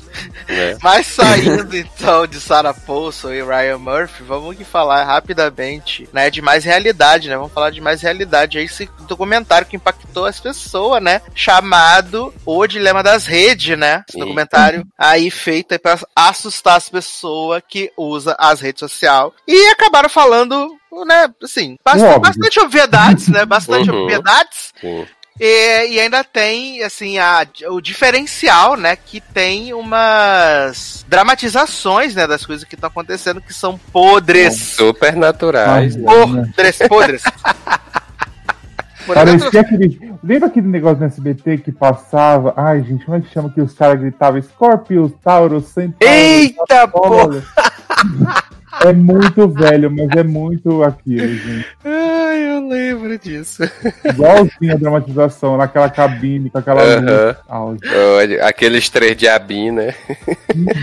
Taylor, conta pra gente o que, que se trata esse documentário maravilhoso aí da Netflix. É, né? Basicamente o que você falou é que assim, né? É um documentário que traz obviedades, né? Sobre é, comportamentos e como as redes sociais o tempo todo é, querem que você esteja ligado, né? Nas redes, esteja acessando e que usam de artifícios para isso, né? Para trazer você sempre, para você meio que se desconectar da realidade e tá sempre nas, nas redes, né? Assim, é, traz obviedades? Traz, né? Mas eu acho que. é, eu acho interessante esse tipo de documentário porque ele. Eu acho que quando você para pra ver uma hora e meia desse assunto, eu acho que ele te perturba. Pelo menos pra mim me perturba bastante. Sim, sim pra, mim, pra mim o que me perturbou de verdade, Teirinho, antes de você É. continuar, me perturbou foi que esses lazarentos que estão lá dando os depoimentos foram os, os idiotas que criaram isso, que agora está Sim, sim, exato, exato.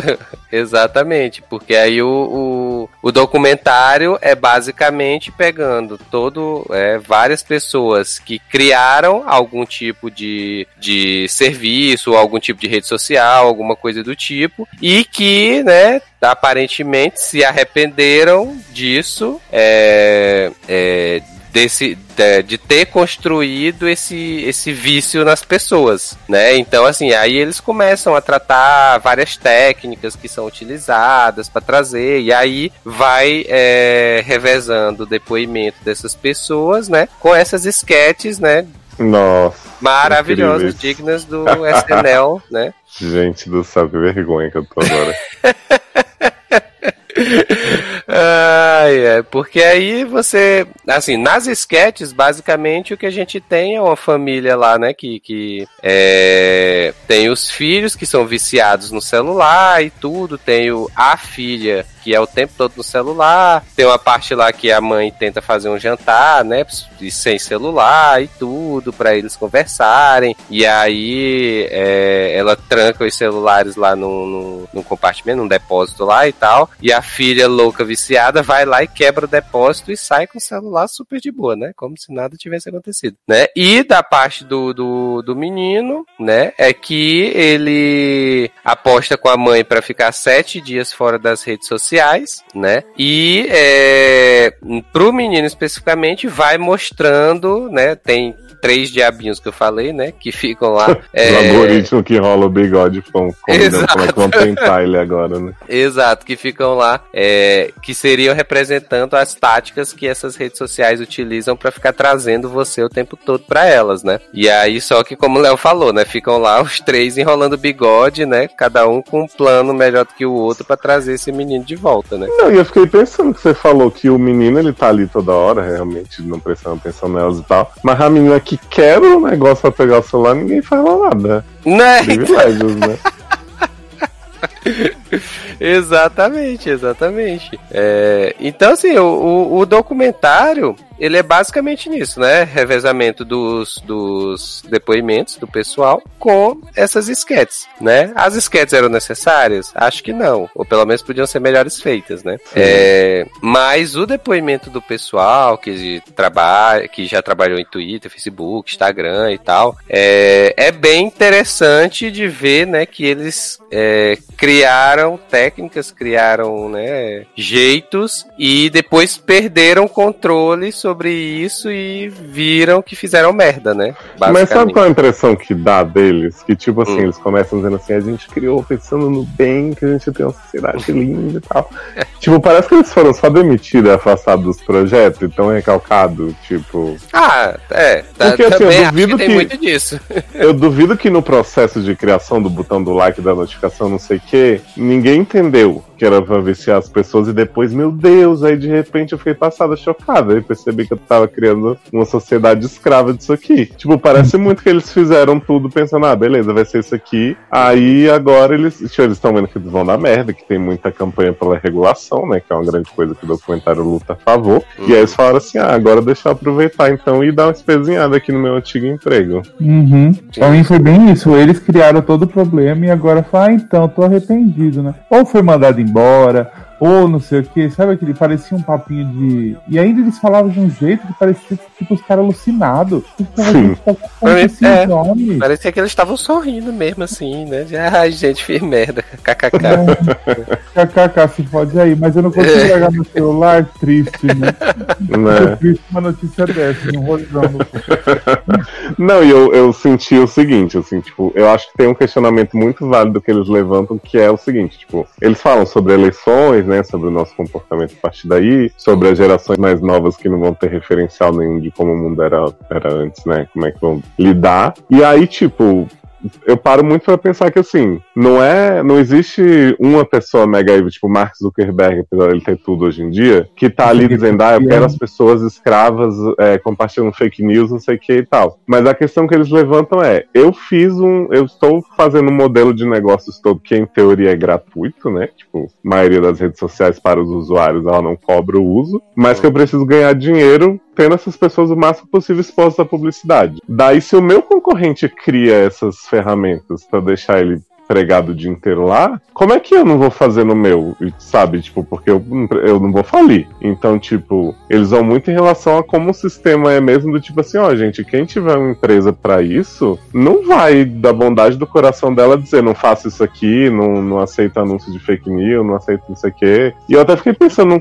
num contexto mais amplo, assim, de, tipo, pensar em como os nossos partidos se organizam hoje. Tipo, a direita ganhou muito numa campanha de fake news e na organização que tem até hoje de robô e tal, beleza. Aí eu penso assim, é, e aí, a gente vai ficar para sempre na esquerda pura e né, com a bondade do coração que não quer fazer igual, não quer descer ao mesmo nível? Ou uma hora a esquerda vai ter que fazer isso também, já que é isso que tá ganhando a eleição agora, sabe? Tipo, então é meio que todo mundo tem que entrar no esquema mesmo. Tanto que eles falam muito, cara, a única resposta pra isso é regular direito, é impedir que as pessoas possam fazer o que elas quiserem, né? Tipo, Uhum, porque a sim. empresa não vai ter consciência do nada, vai dizer assim, ai, gente, tá ruim, né? Vamos pensar.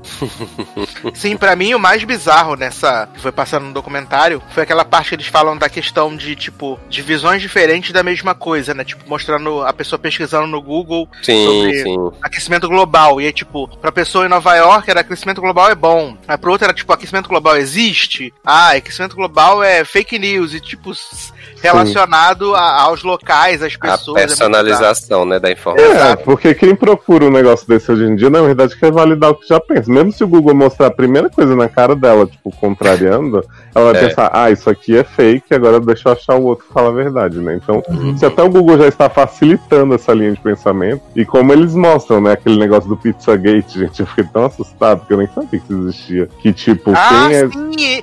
Eu, eu, eu tinha ouvido falar, mas eu nunca tinha visto. Eu fiquei, meu Deus, o que, que tá Pois acontecendo? é, que é tipo assim, quem já procura por teoria da conspiração já tem tendência a isso, eles começaram a indicar esse Pizzagate, que era uma- um hoax aí, de que pizzarias escondiam crianças no porão e tinha uma rede de pedofilia e tal, e aí, tipo, tudo explodiu quando o cara foi com a arma lá na pizzaria que nem porão tinha, eu fiquei assim, gente, o que que tá acontecendo?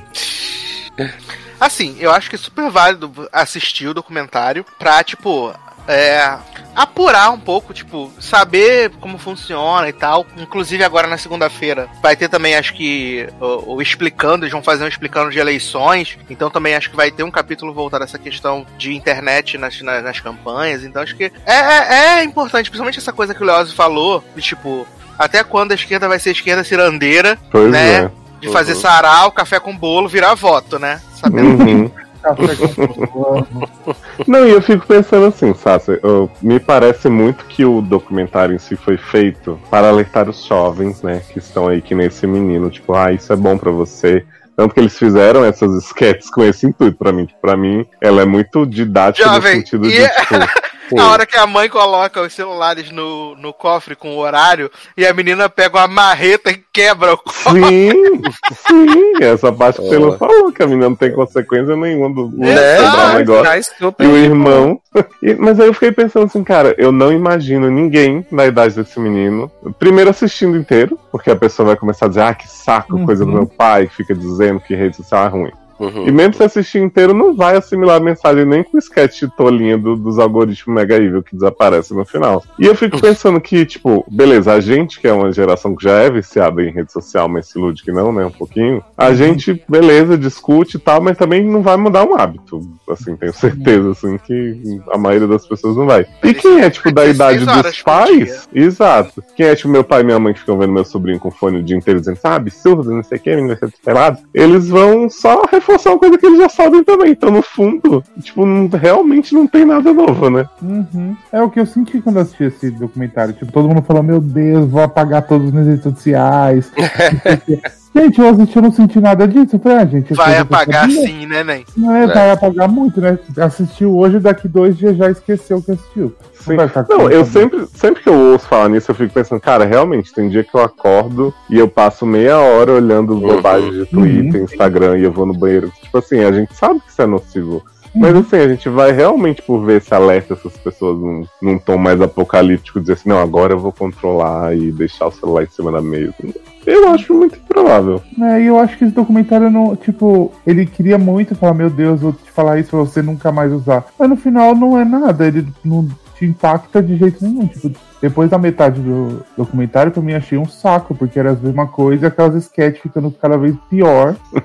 E, Ah, Tira você não achou, a você não achou do realista que o, seu, o Facebook, lá, o algoritmo pra trazer o menino de volta, mandou notificação do nada assim, sua ex-namorada está namorando. Trim! Ai, não. Nossa, gente, é ridículo, porque assim, como é que a pessoa vai ver se o celular tá dentro do pote? Como é que vai mandar notificação pra ele? Caralho, não, então, isso que não me dá. Esse, aí o povo alucinado lá, que é os, o bando de homem branco fez um monte de cagada e aí depois o mundo toma no cu, né? E aí depois agora, esse, essa interação aí desse negócio, dessa dramatização horrorosa, pra mim achei um saco. Se fosse uma coisa falando, olha que isso acontece, tipo, mostra depoimento de família que a pessoa, sei lá, tá morrendo. Que existe uns casos absurdos assim. Sim, teve que se internar. É, então. Mostra isso pra você impactar, não essa merda que eles quiseram fazer. Eu achei que faltou a parte humana, realmente, sabe? De Uhum. pessoas comuns falando com quanto elas estavam se sentindo mal por rede. Porque assim, a gente tem caso muito foda de, de adolescente que se, se, se, se suicida Uhum. porque vê foto de viagem dos amigos direto não faz aquelas. Esse papo que é velho também, mas assim, eu acho que se a gente ouvisse um pouco de pessoas que passaram por coisas mais extremas, junto com esses ex-profissionais ou profissionais e tal, porque ficou muito focado nisso mesmo. Ah, todo mundo que fez bosta aqui veio fazer um meia-culpa, porque agora tá putinho com o ex-chefe. Exato. Basicamente Desculpa se alguém se sentiu ofendido. um beijo. Fica com Deus. Mas, Leozinho, que belíssima canção iremos tocar para passar para o próximo e último bloco desse podcast. Bom, pra dar um up aí na, na carreira, né, de DJ de Paris Hilton, queria escolher um hit dela antigo que eu gosto muito, que é Nothing in This World. É realmente uma Adoro. canção maravilhosa dessa mulher. Então vamos tocar direto do Tomorrowland, né? DJ Paris. E a gente já volta. Taca stream pra ela chegar no bilhão logo, gente, parar. Pelo amor de Deus, essa mulher descansar e dormir. Paracas Sim, em paz.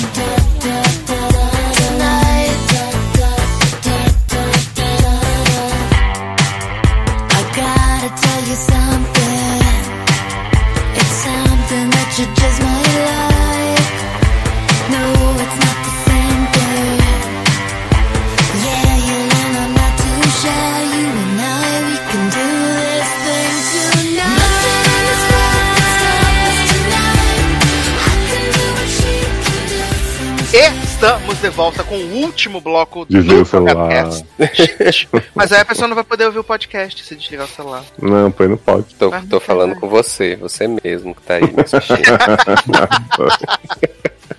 E vamos falar agora o que de aventura, né? Porque chegou aí na Netflix ontem, né? Estamos gravando semana na quinta, estreou ontem, na quarta-feira, o Enola Holmes, né? Esse longa aí, protagonizado por, protagonizado e produzido por Millie Bob Olha aí. Brown. A né? nova Reese Witherspoon juvenil. Olha aí. A nossa Eleven, né? De Stranger Things. Né? El. E On. também temos On, aí. on, é. Eu ia falar on, falei El. E também temos aí no elenco, né? Grande, grande elenco de apoio, né? Sam Claflin, né? Só boneco de cera, Sam Claflin, é, Hen- Henry Cavill. Só gente É. da cultura pop, né? Porque a gente tem ó, Eleven, Superman, Finn. Uhum. Helena Bonham carter. Tia Petúnia e Bellatrix, Bellatrix Lestrange. Né? É, Bellatrix Lestrange, exatamente. E, assim, esse filme ele é, ele é focado ali em mostrar essa irmã não tão conhecida, não tão famosa de Sherlock Holmes. Menino, depois eu tenho um plot jurídico pra trazer sobre Enola. Sobre. Eita, segura aí, tá linda. Vocês vão ficar chocados passado. Mais famosa que o Ratchet. Uhum. Pelo menos na chave de cadeia. E aí tem essa irmã, né, do, do Sherlock Holmes, que cresceu junto com a sua mãe ali na, na, na propriedade deles, né, aprendendo a pensar por si só, a ler, estudar, fazer esgrima, jogar xadrez, fazer bomba, lutar, né, as coisas tudo. E um dia a mãe dela desaparece. Desaparece, e aí os irmãos chegam ali pra tentar entender o que tá acontecendo, e o irmão, o Finnick. Mycroft Mycroft. Holmes, Finnick com um bigode maravilhoso. É, tentar entender o que tá acontecendo, tá o Sherlock. O Mycroft É, tá dizendo assim, ô Ela tá sua gritando. aí. Cadê meu dinheiro? Cadê É. meu dinheiro, né? Vai pra cozinha, arruma a casa. Né? E aí, é. Ele, eu- o Mycroft tem a guarda da Enola, né? E ele decide que vai mandar ela pra escola de meninas brutais penalizadas de Tia Petúnia, né? De Santa Lucy, né? Lucia. A escola de, de Tia Petúnia. E aí, Enola começa a né, descobrir, né, pistas de onde sua mãe pode estar. E aí ela parte pra fazer essas aventuras aí em busca de sua mamãe, né, Bellatrix Lestrange. E aí ela acaba conhecendo um menino, é, Conde Trellaway, Barão da Silva. O menino da, da sacola, né? É, É uma sacola que cresce conforme o menino vai saindo de dentro dela. Amei. Tá aparecendo até aquele exame pra saber se não tem. Que a pessoa vai ficar respirando e o saco incha e desincha. aparece a sacola lá, eu pensei, tem no máximo um coelho aí dentro. Aí, Sim. conforme a sacola cai no chão, o menino vai saindo, não sei o que, ela, tipo, vira 10 é uma o tamanho, criança, assim. né? Aí depois, quando o menino sai, né? Tem 15 metros a pessoa. E aí ela acaba encontrando com esse, com esse conde, né? Esse lord no trem. E a partir daí a, história é meio dela que dá uma desviada, porque esse menino tá sendo super procurado, tentando ser assassinado. Enquanto Enola vai tentar proteger esse menino e resolver, descobrir o que tá acontecendo, ela em paralelo vai procurando ali descobrir onde tá Bellatrix Lestrange. Enquanto Toda hora um anagrama, né? Um eu sou Lorde Isso. Voldemort, é muito. É muito. Não, até porque ela começa falando que Enola é a anagrama pra Alone, né? Alone. Porra. Tio, É né?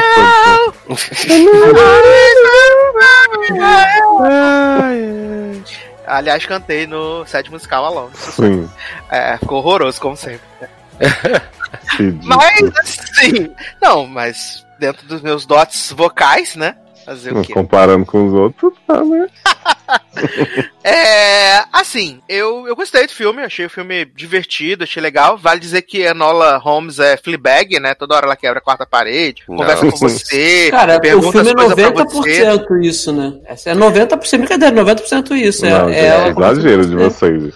Não, é, Não, não. ela não. faz muito no começo, aí no meio ela faz Aí ela vezes para. final. Não, É, jovem. mas ela 90%. conversa demais. Demais. Demais. E assim, Não, até, ela fala que até pra quer- coisas você quer totalmente mulher? Seu desnecessárias. Silenciando. Silenciando a mulher. Não, eu não tô reclamando, não. Eu acho, eu acho, inc- achei incrível. Inclusive, eu acho que é o filme que mais quebra a quarta parede que eu já assisti. Porque ela tá. É o tempo todo ali. Ela tá morrendo afogada quase e ela tá fazendo quarta, quebrando quarta parede com você. Então eu achei, Assim, como- achei ótimo como eu vi Ah, não, Fleabag, eu tô- como eu vi Fleabag. Não, eu gostei. Como eu vi Fleabag e vi House of Cards, pra mim quebrar a quarta parede é só terça-feira. Pra mim, faz diferença Não, pois é. O, o, o, o, a também não. questão é que nessas duas, eu acho que eu vou. Pelo menos a, a minha impressão é de que o volume é bem menor. Porque, tipo, em Enola, tem hora que ela tá lá na cena, lá passando por alguma coisa, e ela para.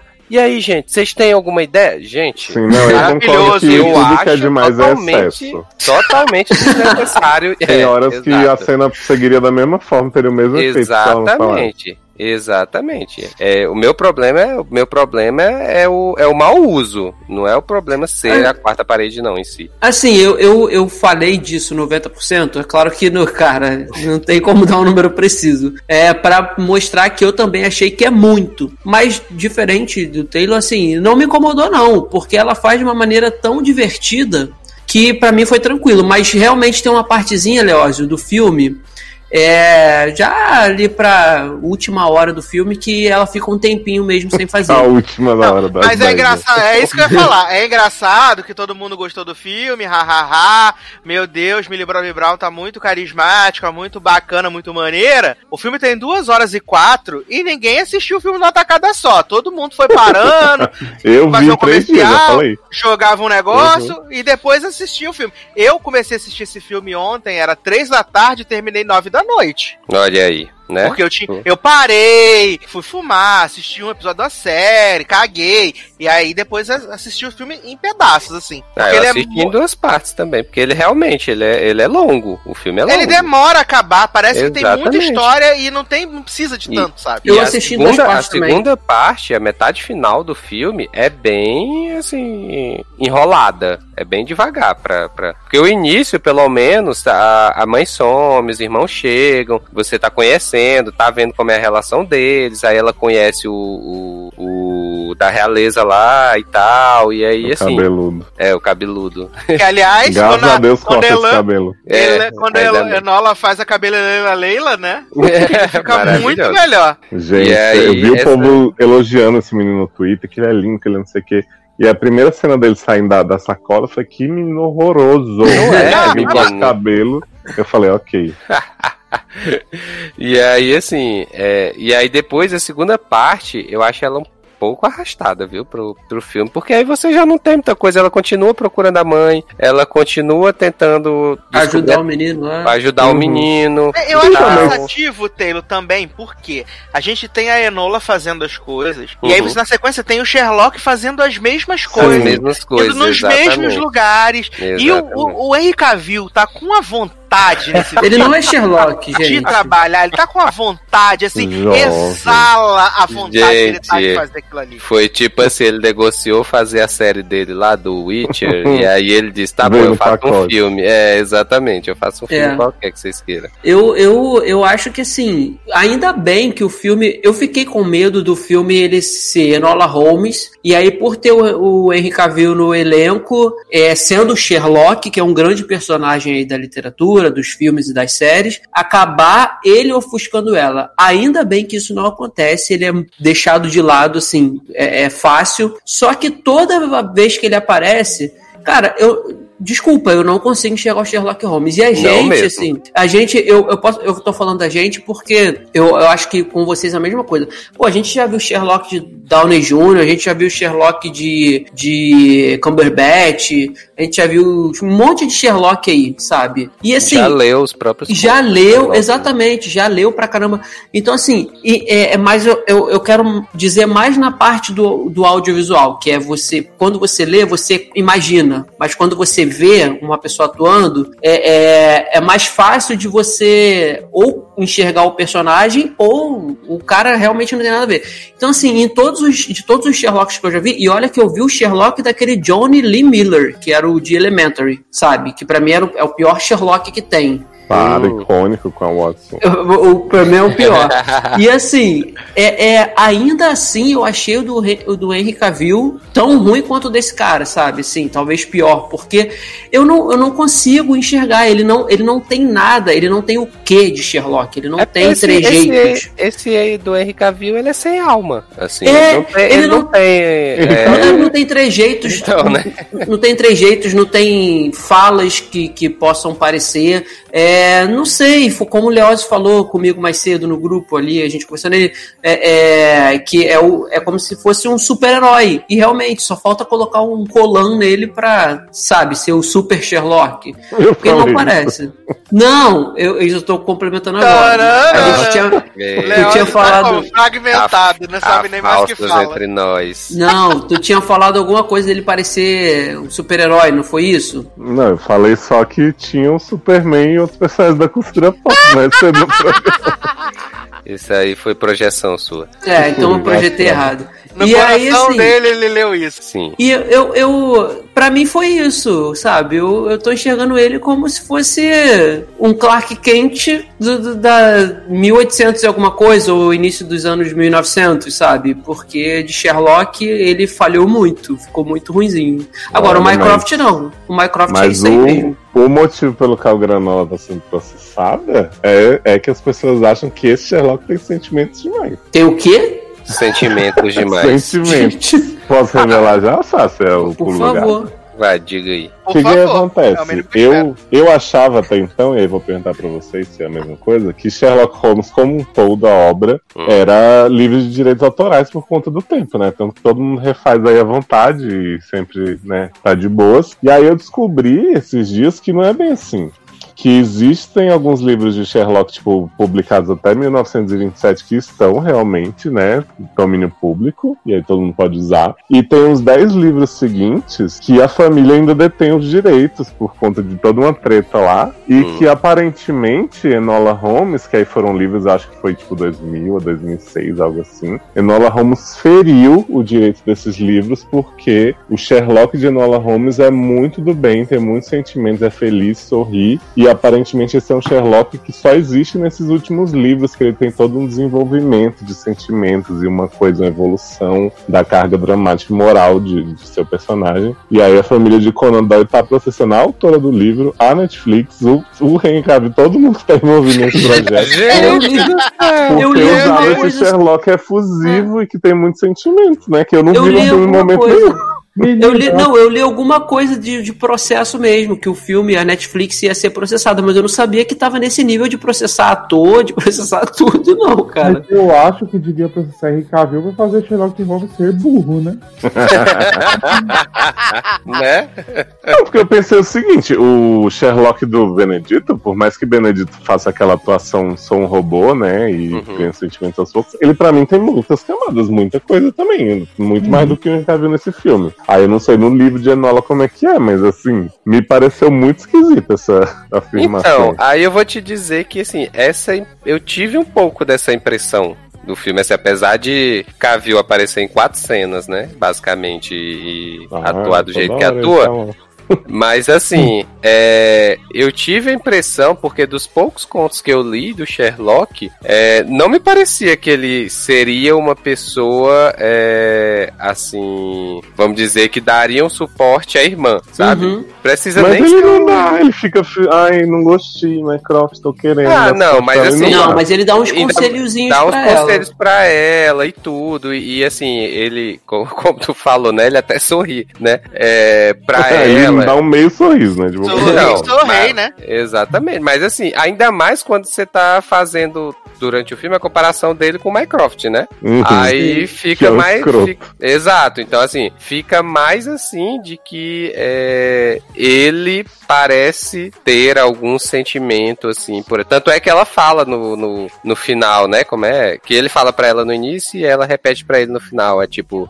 Ah, você tá ficando sentimental. Uhum. Uma coisa assim, né? Mas eu fiquei bolado, quer dizer que Sir Arthur Conan Doyle inventou o personagem com sentimento, né? Com essa evolução de Sherlock. Foi. Você usar. Eu É tipo se eu fizer uma branca de neve hoje que não canta, eu vou ser processado porque não. Entendeu? Eu fiquei muito. É igual estranho. mulher, né? Que não canta, né? Tá aí, Sim. Mas eu acho que é esse ponto aí mesmo que o Taylor falou que, que, eu, que eu senti. Ele. ele eu, talvez, talvez, pensando aqui um pouco fora da caixa, talvez eles tenham feito de propósito, justamente para em nenhum momento que o Sherlock do Henry aparecesse, ofuscasse o grande nome do filme, que é a Enola Holmes. Talvez, sim, Exato. talvez possa ser. Mas, mas eu acho muito difícil você, você conhecer como a gente. Não estou dizendo que a gente é exímio conhecedor de Sherlock, mas pelo que a gente conhece de Sherlock aí, você vê um, o, o Sherlock tão descaracterizado, sabe? Porque parece, e parece, aí faz parecer também que o, o próprio ator não, não teve esforço nenhum para querer entrar no personagem e não entrou. Tipo assim, ah vou fazer o meu automático aqui, que eu só tô cumprindo a, aqui a cota do, do que É, veio do contrato. Eu não sei, eu, eu acho o Henry, não, Henry Cavill normalmente bem ruim, né? Eu já falei aqui que acho que o melhor papel dele é Missão Impossível, porque ele tá canastra. Mas assim, não sei se esse papel pediu muito dele também, Uhum. sabe? Tipo, Uhum, pra ele é. ter que se Ele, tá esforçar só ou com, não. ele só tá com um cara de prisão de ventre, Mas e aí ele filme- fala as duas, fra- duas frases e é isso aí. Sim, ele é semi-fofo, né? Ele ensaia ser fofo, e é isso. Mas Então, pra mim você esse me- filme é só pra, é só pra, tipo, Millie Bob Brown brilhar, porque Uhum. a história é fraquinha, tipo, os mistérios que ela tem que descobrir, tipo, é nada, e é isso. Só isso. É. E brilhar, ela brilha. Eu achei que ela tá muito bem. Sim, E, não, isso Não, Ela isso- carrega o filme nas costas, ela é Total. Isso que o Sassi falou, assim, eu realmente acho que ela tá muito carismática, muito talentosa. Ela não lembra em nada a Eleven. E olha que eu não acho a Eleven ruim, né? Darlan tava zoando essa semana. Cara, eu acho que ela, primeira temporada, manda muito bem, depois ela fica Sim. presa num plot meio ruim, mas mesmo assim entrega. E tipo assim, ela se desvencilhou completamente. Ela tá usando esse Uhum. sotaquezinho inglês gostoso dela. E ela, tipo, se diverte, se entrega. Assim, realmente gostei muito da trajetória dela dessa militância, né, de ficar falando que ah, não preciso vestir corpete, não sei o que e tal, assim, achei muito interessante. Mas é isso que o Zé não falou, os mistérios, tipo assim, a- o plot de procurar a mãe dela, pra mim, eu falei pro Henrique, eu tô fingindo até agora, porque ela fica mandando um recado pra mãe, procurando cifra no jornal e fazendo anagrama, e a mãe aparece no final, tipo, vem aqui te ver, minha filha. Tipo assim, não Uhum. tem, ela realmente não investiga nada em relação à mãe, ela só fica esperando. É, E aí- ela, só, ela só sabe que aquele bilhete que ela recebe no final fala assim: não foi manhã que escreveu isso aqui. Uhum, Exato. exato. Que o próprio Sherlock diz, ah, ela deve saber que fui eu, mas né, ela mesmo assim vai estar curiosa. Uhum. Sherlock tá essa- sempre um passo atrás, né? No caso. Sim. E esse plot da família do menino, né, do par romântico com o Olaf, ele, tipo assim, o menino tá ali sendo perseguido pra morrer o filme inteiro, nem ele sabia que tava sendo perseguido exatamente pra morrer. E, e aí, Enola uma hora faz uma dedução de duas frases e pensa, ah, não, na verdade a gente tem que ir pro tal lugar pra você dar o voto que você ia dar igual do seu pai, pra mudar o mundo igual a mamãe falou, né? Então, assim, é um negócio tipo Cláudia de Dark. Tipo, botei na cabeça que era isso e vai ser, né? A realidade criada. E aí, tipo, cara, assim, é divertido, eu acho as cenas do, do trem deles, principalmente, muito legal. Depois, quando eles se separam e juntam ali, ele fica zoando o quarto de hotel dela. Mas pra gente que tá esperando uma história de investigação e de um mistério que eles fingem que vai ter, porque eles ficam na história dos códigos, não sei o que, o que, que a mãe tá fazendo, pra mim isso fica prejudicado, porque, tipo, o, a cena de clímax do, da, da avó do menino, né? Eu tava falando com o Henrique, eu, eu acho que eu tô muito velho e muito chato pra essas cenas de efeito, porque, tipo assim, a véia chega e aí eles descobrem que não era o tio do menino que tinha armado tudo, né? Que era a avó. E aí ela tá com espingarda na mão, dá um tiro no menino, aí Enola chora, se descabela, não sei o quê. E o menino dá uma apertadinha na mão dela assim. Eu pensei, ah, ele tá dando a dica que ele tá Uhum. vivo. E Uhum. quando essa véia sair daí, ele vai se levantar de boa. Aí logo na sequência ele levanta na frente dela. Aí fala pra Enola assim: Eu não sou um idiota completo. Aí tira o colete, né? A, a Uhum. lata que ele tava usando e joga no chão. Aí eu pensei assim: então, beleza, mas sua avó acabou de atirar em Enola também. Não sei se você percebeu, né? A arma só falhou. Então, tipo, não sou idiota completo, mas você ia morrer aqui. Se fosse na cabeça, morria. Exato. E aí ele vira pra véia e fala assim: seu reinado acabou, não sei o que, hahaha. Eu fiquei pensando, essa véia que fez tudo isso contra tanta pessoa, podia Uhum. inclusive ter outra arma e atirar em você agora. Sim, então, assim, exato. o efeito da cena, a grandiosidade e tal, meio que se perdeu, porque eu fiquei assim, esse menino é burro. A véia podia matar eles na bengalada, nem. Exato. O menino, Não, assim, mas na ela, hora, ela, ela luta, né? Ah, é, dá o golpe da, do caramujo, né? Uhum. a véia olha pra, pra câmera, que nem a Enola faz, eu falei, gente, essa, mulher- essa véia vai ser Enola do futuro. Adoro. A É... Eva, Eva Enola. Frances de Latour, maravilhosa. Adoro essa atriz. Ela fez o quê? Que eu Nunca fiquei vi Vicious. dela. Ela Vicious. Vicious. Eu amava essa Eu amava é Vicious. velha. Ah, Muito boa, famosa. né? Tá Muito. Famosa. Ela-. Não, Vicious. É que era o Magneto, que era uma bicha velha. Vicious. Famosa, O famosa série, famosa. Vicious. Não, não Famosa, lembro. famosa. Não Que, lembro. Eu, eu é- vi alguma outra coisa dela, então. Ela dava em Ah, cima do, vi, do menino. O Do menino de Game of Thrones, né, Darla? O Isso. Zanon, direto. Bala. Não sei. Ai, muito bom, cara. Eu adorava essa série e eu gosto muito dessa, dessa atriz. E ela tá. já- já- a última vez que eu a vi trabalhando foi justamente em Vicious. Então, assim. ela Então foi a tá única velhinha vez, já. né? Não, eu já tinha visto ela em, filme, em filmes. Ela é famosa. Ela- Em filmes Ela- britânicos, menino. Não, ela fez Harry Potter, ela é a gigantona do quarto filme. É, ela faz muito filme britânico. Ah, é verdade, é de lá que Olha eu aí. lembro, verdade. Mas assim, gente, eu super quero continuação de Granola. Eu só queria que o mistério do segundo filme fosse realmente um mistério. Menino, sim, é.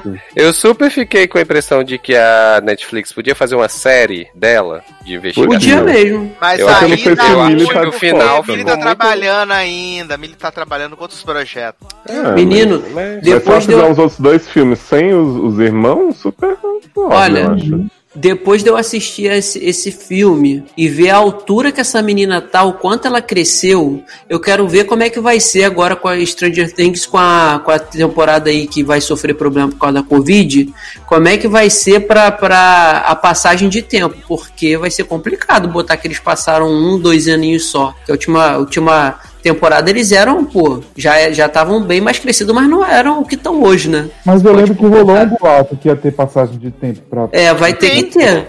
Bastante, não é pouco. Bastante que eu falo assim, pelo menos uns três anos, quatro. Porque um ano, dois anos não vai É, ornar. agora que teve Coronga, então. né? É.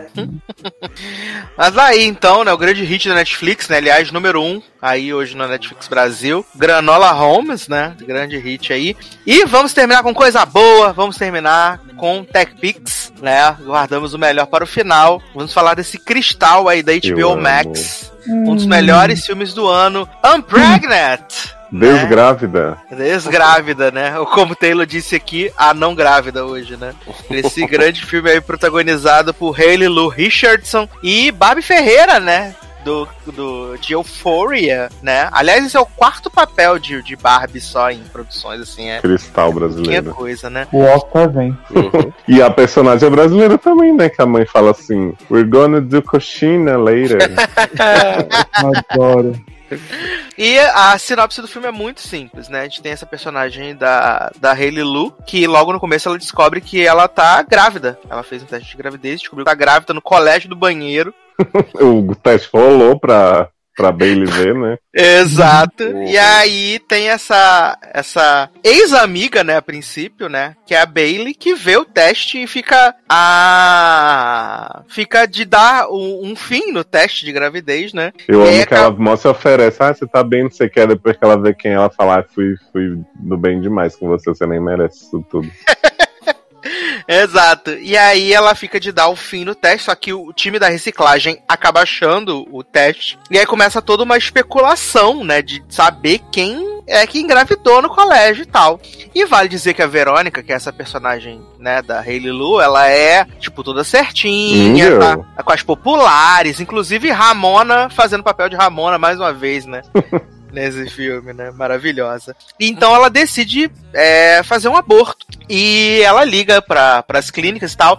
E vê que ali no estado dela do Missouri não pode fazer aborto menor de idade sem o consentimento dos pais. Então ela vê que em Albuquerque, Novo México, tem uma clínica onde ela pode fazer esse, esse procedimento. E ela, né, a princípio ela tenta pegar o dinheiro, ver quanto ela tem de economia. É importante Privado. dizer aí, Sassi, que quando ela vai contar pro namoro dela, né, pro Kevin, ele já chega assim, tipo, menina, que surpresa. Deixa eu. Rapidão, só ver um negócio aqui, o homem se ajoelha com o anel de casamento. caríssimo que ele comprou, que ele vendeu as coisas de esporte dele. E ela fica assim, como é que você planejou isso tudo? Aí ele fala, ah, então, menina, é porque quando você me ligou falando que queria conversar e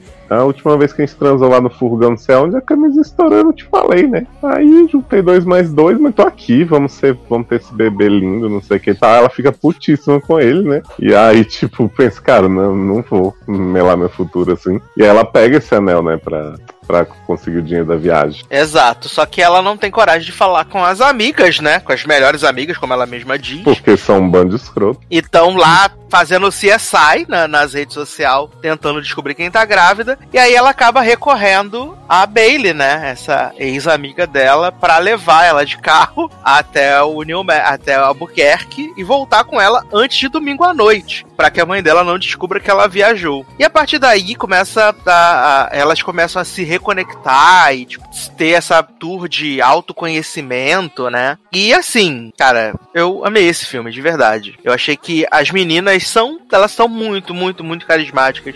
Elas, elas, cara, elas funcionam muito bem juntas, sabe? E, e a- essa jornada delas, enquanto elas estavam desconectadas e elas vão se reencontrando durante essa jornada, é muito legal, cara. É muito legal, de verdade. Não, e é divertido demais, né? Aquela, aquele road movie, assim, que você vai vendo as merdas acontecer. Tipo, o, a polícia chega porque a Bailey pegou o carro do padrasto sem avisar. Daí elas, uma esquece a mochila e não, vamos pegar o ônibus pra não sei onde. Aí a, a Verônica não conta que ela não marcou a consulta, né? Que ela tá ainda, tipo, esperando chegar lá na hora e, e resolver. Vamos, Aí- vamos marcar. Exato. Daí daqui a pouco elas pegam carona com os meninos lá da lanchonete, que Verônica tem um climinha, não sei o quê. Aí você fica assim, ah, a partir daí vai ser eles bebendo cerveja, conversando e tal.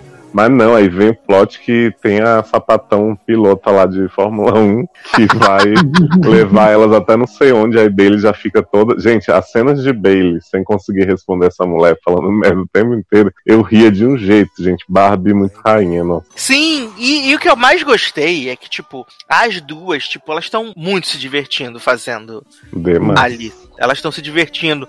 Você vê, tipo. E apesar da gente meio que ter uma ideia de que, tipo, em algum momento é, ia ter o conflito entre elas duas e tal, eu confesso que eu fui pego desprevenido no momento em que aconteceu o conflito. Porque pra mim já tava mais do que resolvido, já ia ser sucesso, assim, Sim. sabe? E, é, e- e eu, eu assim, é, é, eu gosto de tudo, eu acho legal, tipo, elas lá, que a, que a Verônica é toda sistemática, né? Então ela fez as anotações de quanto ela vai gastar, do que pode usar. A Verônica é tipo a Chrissy do Clube das Babás, né? Mas Sim. mais velha. Sim. Eu acho maravilhosa também a cena que ela tá lá na loja de penhor, né, tentando vender o anel, e aí a clone da Dina Porter fala que não pode, que ela é menor de idade, isso aqui, e aí o, o namorado brota do nada, né, sai do Nossa, chão, estoque do yeah. caralho. ele sai do chão, e a Bailey fala, eu falei que ele era o estoque, eu falei pra você. E aí a, a, a Dina Porter salva elas lá e compra o, o anel lá por, acho que 1.300 doll, né, 1.400 doll, Rouba elas, né? Porque aquilo não valia bem mais. Valia muito mais, exato. e é maravilhoso quando elas param no posto de gasolina que a Bailey tá pegando tudo que tem no AMPM. e, a, e a, Verônica tá só. Mas, menina, tem que sobrar o dinheiro das Né? coisas tudo, né? e ela, eu tô só fazendo um abastecimento aqui. é maravilhoso, gente. Gente, mas a sequência que minha cara foi na chão, falei pro Zanon na hora, foi Hum. quando elas pegam a carona com um casal, né, de Cristo. Viado! Gente, vira um filme de terror, essas duas nessa casa Get do out, né? nada. Eu, Sim. né? Aí Bailey vai vendo um monte de cruz, um monte de, de coisa pro-life. E aí Verônica fica pedindo um celular pra essa mulher. E a mulher assim, ah, botei pra carregar ali, mas já pego. E, a- aliás, essa mulher não carregou o celular de Verônica, mas recebeu uma ligação do namorado, né? Eu achei Não é, menina? Deu tempo dele falar tudo. Exato. E aí essas duas saem fugidas no carro do casal. Daqui a pouco brota um ônibus de pro-life desse homem bebê falando na no megafone. Inclusive, eu achei quando elas botam, jogam um carro barranco abaixo, o homem vai lá, menino. Achei que elas iam também?" roubar o ônibus. roubar Exato. o ônibus. Achei que elas Todo iam sair mundo do achou ônibus. isso. também. Eu achei que elas iam chegar na clínica de aborto, viado, com aquele ônibus pro-life. Nossa, Já- amo. Eu achei que ia ser isso, né? Não, e é legal que, tipo, tem umas horas que elas estão. Até nessa lanchonete antes da polícia chegar, os meninos perguntam, ou o casal pergunta, enfim, o que, é que elas vão fazer no Texas. E aí a Bailey já joga assim: meu pai é de lá, mas você acha que é pra disfarçar, né? Uhum. E aí no final, quando elas vão brigar e tal, porque a Verônica é uma escrota, que atende ligação das amigas falando que foi Bailey que engravidou, e ela fala, ah, é mesmo, né? Ela é, ela é excluída, não sei o que, deve ter dormido com um monte de gente já sem proteção. Assim, Oi? E aí você fica assim, cara, de, pra onde vai esse filme agora, né? Você acha que Bailey vai embora e Bailey vai atrás desse pai e Verônica faz uma defesa apaixonada ali que eu achei que as duas iam se agarrar na sequência. Isso porque você esqueceu Ah, né? não, eu queria que você falasse, eu tava deixando pra você. Porque elas têm essa, essa, essa questão que elas fogem lá da, da família pro-life, né? E elas chegam no meio da cidadezinha, elas pensam que a Bailey fala assim: ah, tem um ponto de ônibus ali naquela cidadezinha. Tamo vendo. Elas vão andando, chegando, tipo, a cidade toda deserta. E aí tem limousines do Mike, limousines do José, limousines do Pedro. E aí elas começam a bater na porta, não sei o que. Abre a porta, pelo amor de Deus, precisamos da limousine. E aí, de repente, quando abre a porta, é Giancarlo Esposito no papel de Esse sua homem vida. todo tatuado, todo bad boy falando mal do sistema do patriarcado. Abrindo a lata de sopa com a faca gigante da faca do amo. Eu amei, gente, Giancarlo cantarolando Kelly Clarkson, Kelly Zuda, né? Porque é o hino das duas, né? Sim. E aí, Exato. Ai, Esse homem vai entrando na amizade, vai cantando Cincil Bingone, cantarolando no carro. E ele tem um momento icônico, né? Quando ele vai deixar as duas na clínica, que ele fala assim: ai, se eu acreditasse que amigos não são um conceito inventado pra controlar a gente, não sei o quê, diria que vocês são ótimas amigas. Obrigado por tudo, Vitória. Aí Verônica esqueceu. ai, ai. E aí, eu achei maravilhoso. E assim, essa essa cena do, do pai da, da Bailey, caraca, muito foi forte assim, sabe? Porque a a o, o Ben, né? É Ben, o Bob? Acho Que é Bob. aqui. É Bob, né? Bob, a Maria te ama. Assim. E aí ela é, ele dá a entender que a Bailey tá ali, né? Também no, em Albuquerque. E aí, tipo, ela quer fazer as pazes, né? Por essa briga. E aí ela vai lá ficar, tipo, observando a Bailey olhando o pai de longe, atender as pessoas e tal. E quando ela chega e fala com ele, aquele pai, ele é tão escroto, ele é tão escroto com ela, de tipo assim, Uhum. ah, eu fiquei com a sua mãe Uhum. enquanto a gente tinha coisa em comum que era o amor. Mas Depois você que não o achou amor que acabou, pesaram né? na mão nessa parte, não? Porque até quando gente tá falando, nossa, eu devia ter avisado, não sei o que, pra gente jantar. Eu, beleza, ele é babaca, mas ele tá fingindo um pouquinho. Aí Uhum. depois, quando ele fala assim, ah, porque eu nunca quis nem ter filha e sua mãe queria, então. Aí eu fiquei assim, cara, será que alguém diria isso? Tipo, por mais escroto que seja. Olha, nem pior que eu acho que diria. É, eu também acho. Pior Nossa, que eu eu acho que achei diria. too much. É. É, pior que, de- pior que deve ter algum miserável no mundo Uhum. que falaria. Uhum. Porque é, é- acontece, né? E aí, quando Verônica aparece e fala as verdades na cara desse homem, de quando de quanto Barbizinha é maravilhosa, né? Que ela é incrível. E essa mulher dá um, um, um taser no homem. Eu achei maravilhoso. Nossa, eu gritei nessa cena do porque a gente espera o filme inteiro, elas usaram o taser. né? O taser, Sim, sim. Gente, é maravilhoso. Ela sai correndo, mete a mão na bolsa da mulher e vai, mete o dedo. Tipo, fala, filha, o que você tá fazendo? E eu falei com o Zanon que as duas inventaram a língua de The Hundred, né? Dos, dos Lancru. E elas passam o filme inteiro falando em código, best friend, isso aqui e tal. Eu achei maravilhoso.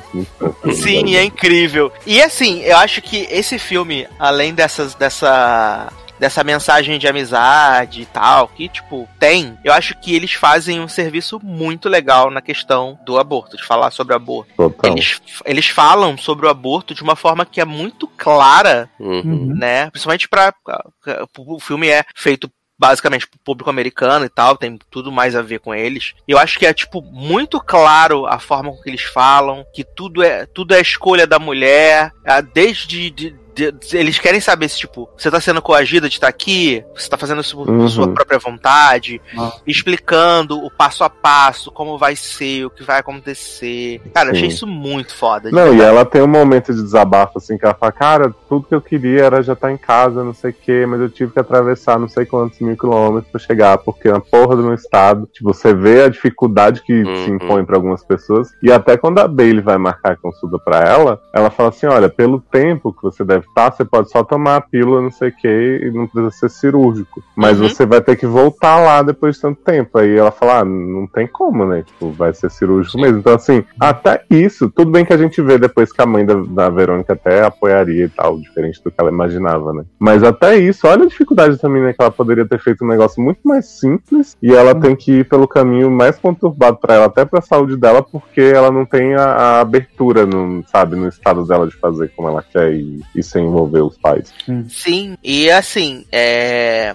De verdade, eu, eu fiquei emocionado nessa hora do, da, da, da parte do, do aborto, de explicar o procedimento e tal. Uhum. E eu morri de medo dela desistir no final, tipo assim, ah, ela não marcou antes porque na verdade ela não estava certa sobre isso, e aí a Nossa, o viagem ia idiota não apareceu lá, né, né? mãe. Esqueci. Nossa. esqueci. Sim, O idiota não apareceu lá. de contar, que ele viu? chega lá e fala assim, você, se você terminar comigo agora, não sei o que, eu, eu tenho ganho um jet ski de aniversário, não ia te contar. Aí eu fiquei, gente, olha o nível de maturidade da pessoa que acha que vai ser pai, né? Uhum, Uhum, uhum. Exatamente. Eu acho que ele também, porque depois da sequência, da sequência de explicando todo o procedimento do aborto, aí, tipo, ela não fez ainda. Eu falei, caralho, não é possível que ela vai desistir, vai falar que tem que ser pra vida, blá blá blá. Mas não, né? Tipo, quiseram mostrar de um outro jeito, só pra ela já tá de boa depois ali, né? Uhum. Resolvendo as coisas. Exato, exato.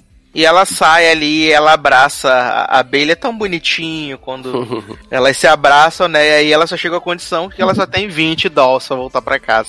É, Como lidar, né? E essa é outra história que eu veria a série lindamente, né? Da amizade delas, quando elas voltam a se falar na, na mesa do, do Ah, colégio, sim. da cafeteria. Gente, eu, cara, essa menina, essa Barbie, ela é muito carismática. A, mesmo. como é o nome dela? A Lu? Hayley É, Lu. Hayley Lu, também eu amo desde a Edge of Seventeen, né? Quase 18, que ela é a melhor amiga de Hayleyzinha. Também icônica. Aí eu fico pensando, gente, a gente vê tanta bosta adolescente, aí tem essas duas personagens incríveis, sabe? Essa dinâmica lindíssima. Uhum. E é só um filme, né? Tipo, foi ótimo, mas eu fico pensando assim, precisamos de mais coisas assim, séries e filmes e tal, porque foi muito incrível. Não, eu adorei, assim. Até aquele diálogo também com a, com a mãe no final, né? Que, tipo, você podia ter falado comigo, você podia ter se aberto, ainda que eu não é, não concorde com a sua escolha, né? Tô aqui pra te apoiar e tal, mostrando que poderia ter aberto um diálogo que às vezes você abrir o diálogo, né, pode te, de certa forma, te, te, te privar de passar por alguns momentos difíceis, né? E como ela não abriu esse diálogo com a mãe, ela, ela decidiu por si só e, e quis fazer tudo sem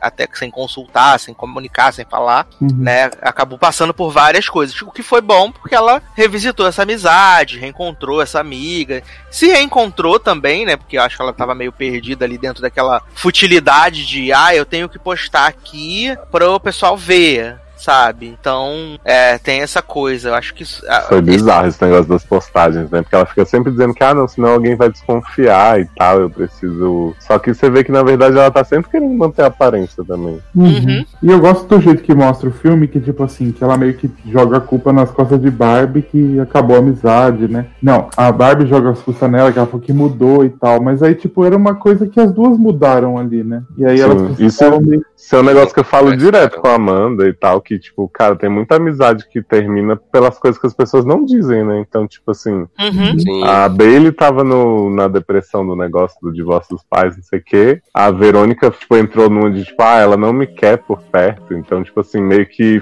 foi uma decisão tomada sem as duas realmente falarem sobre o que tava rolando. Uhum. Eu chamei você pra minha festa de 14 anos, você vomitou no meu bolo. De cenoura. Aí ela, quem gosta de bolo de cenoura, eu gosto. Eu amo. E a cena com a sapatão também no, no- na casa lá, no Ah, bagulho gente. das bolinhas.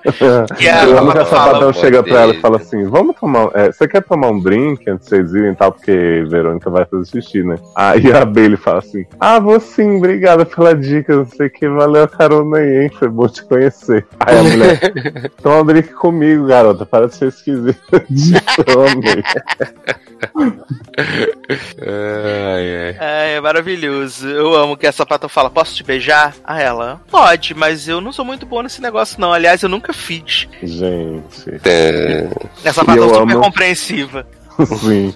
E eu amo quando, quando ela conta pra Verônica, a Verônica fica pressionando, né? Ah, você tem medo de ir no brinquedo e tal, mas você gosta. Aí ela vai e conta, e Verônica, ah, não, mas eu tô muito emocionada, que foi a primeira coisa, a primeira pessoa que você falou e tal. Para de ser louca, garota. Minha mãe já sabe, um monte de gente do meu grupo de arquivo X na internet, não sei como. Eu amo os fóruns representados.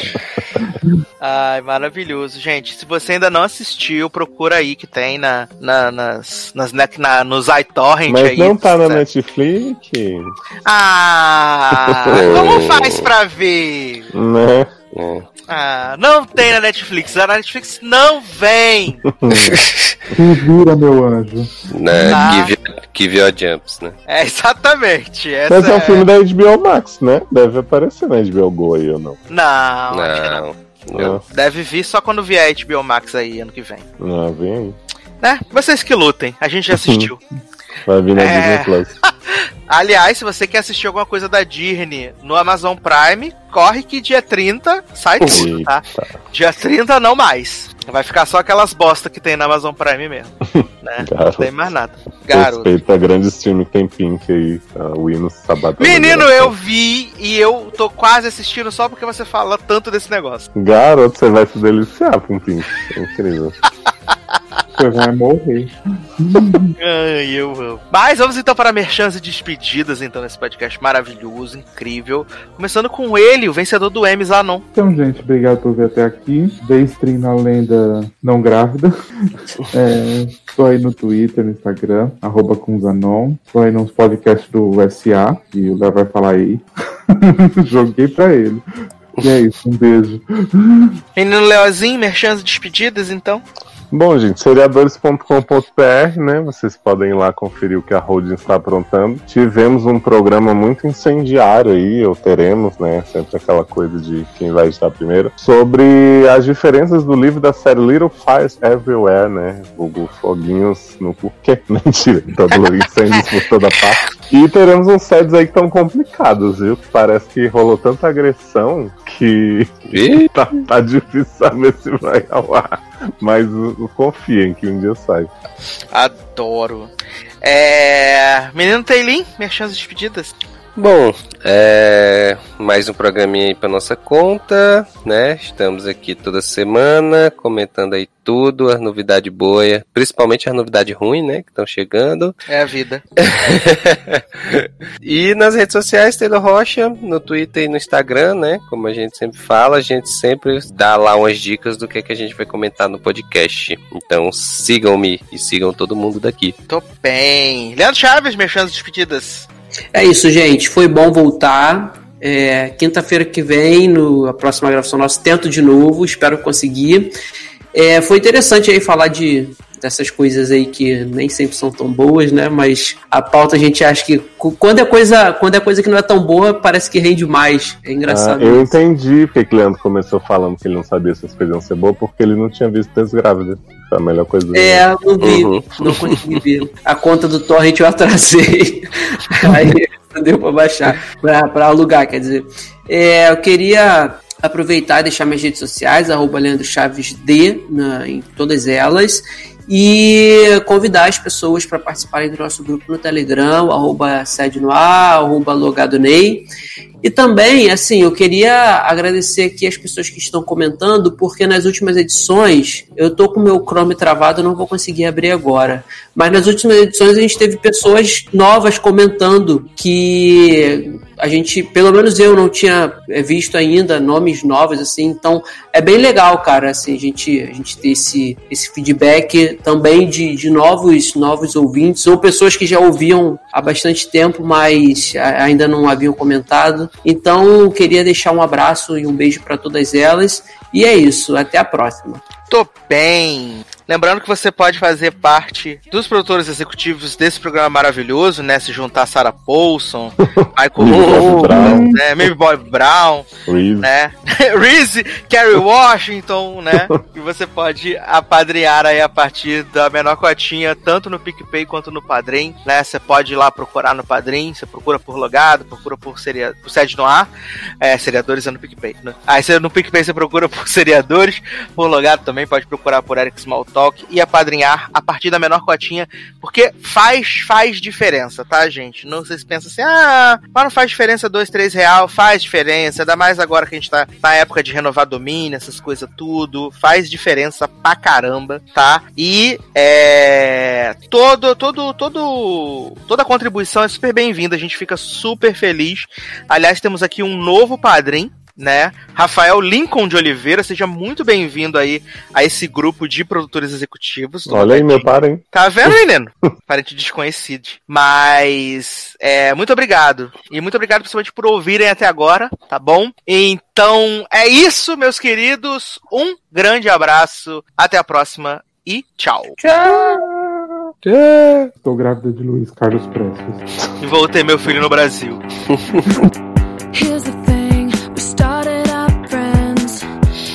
cool,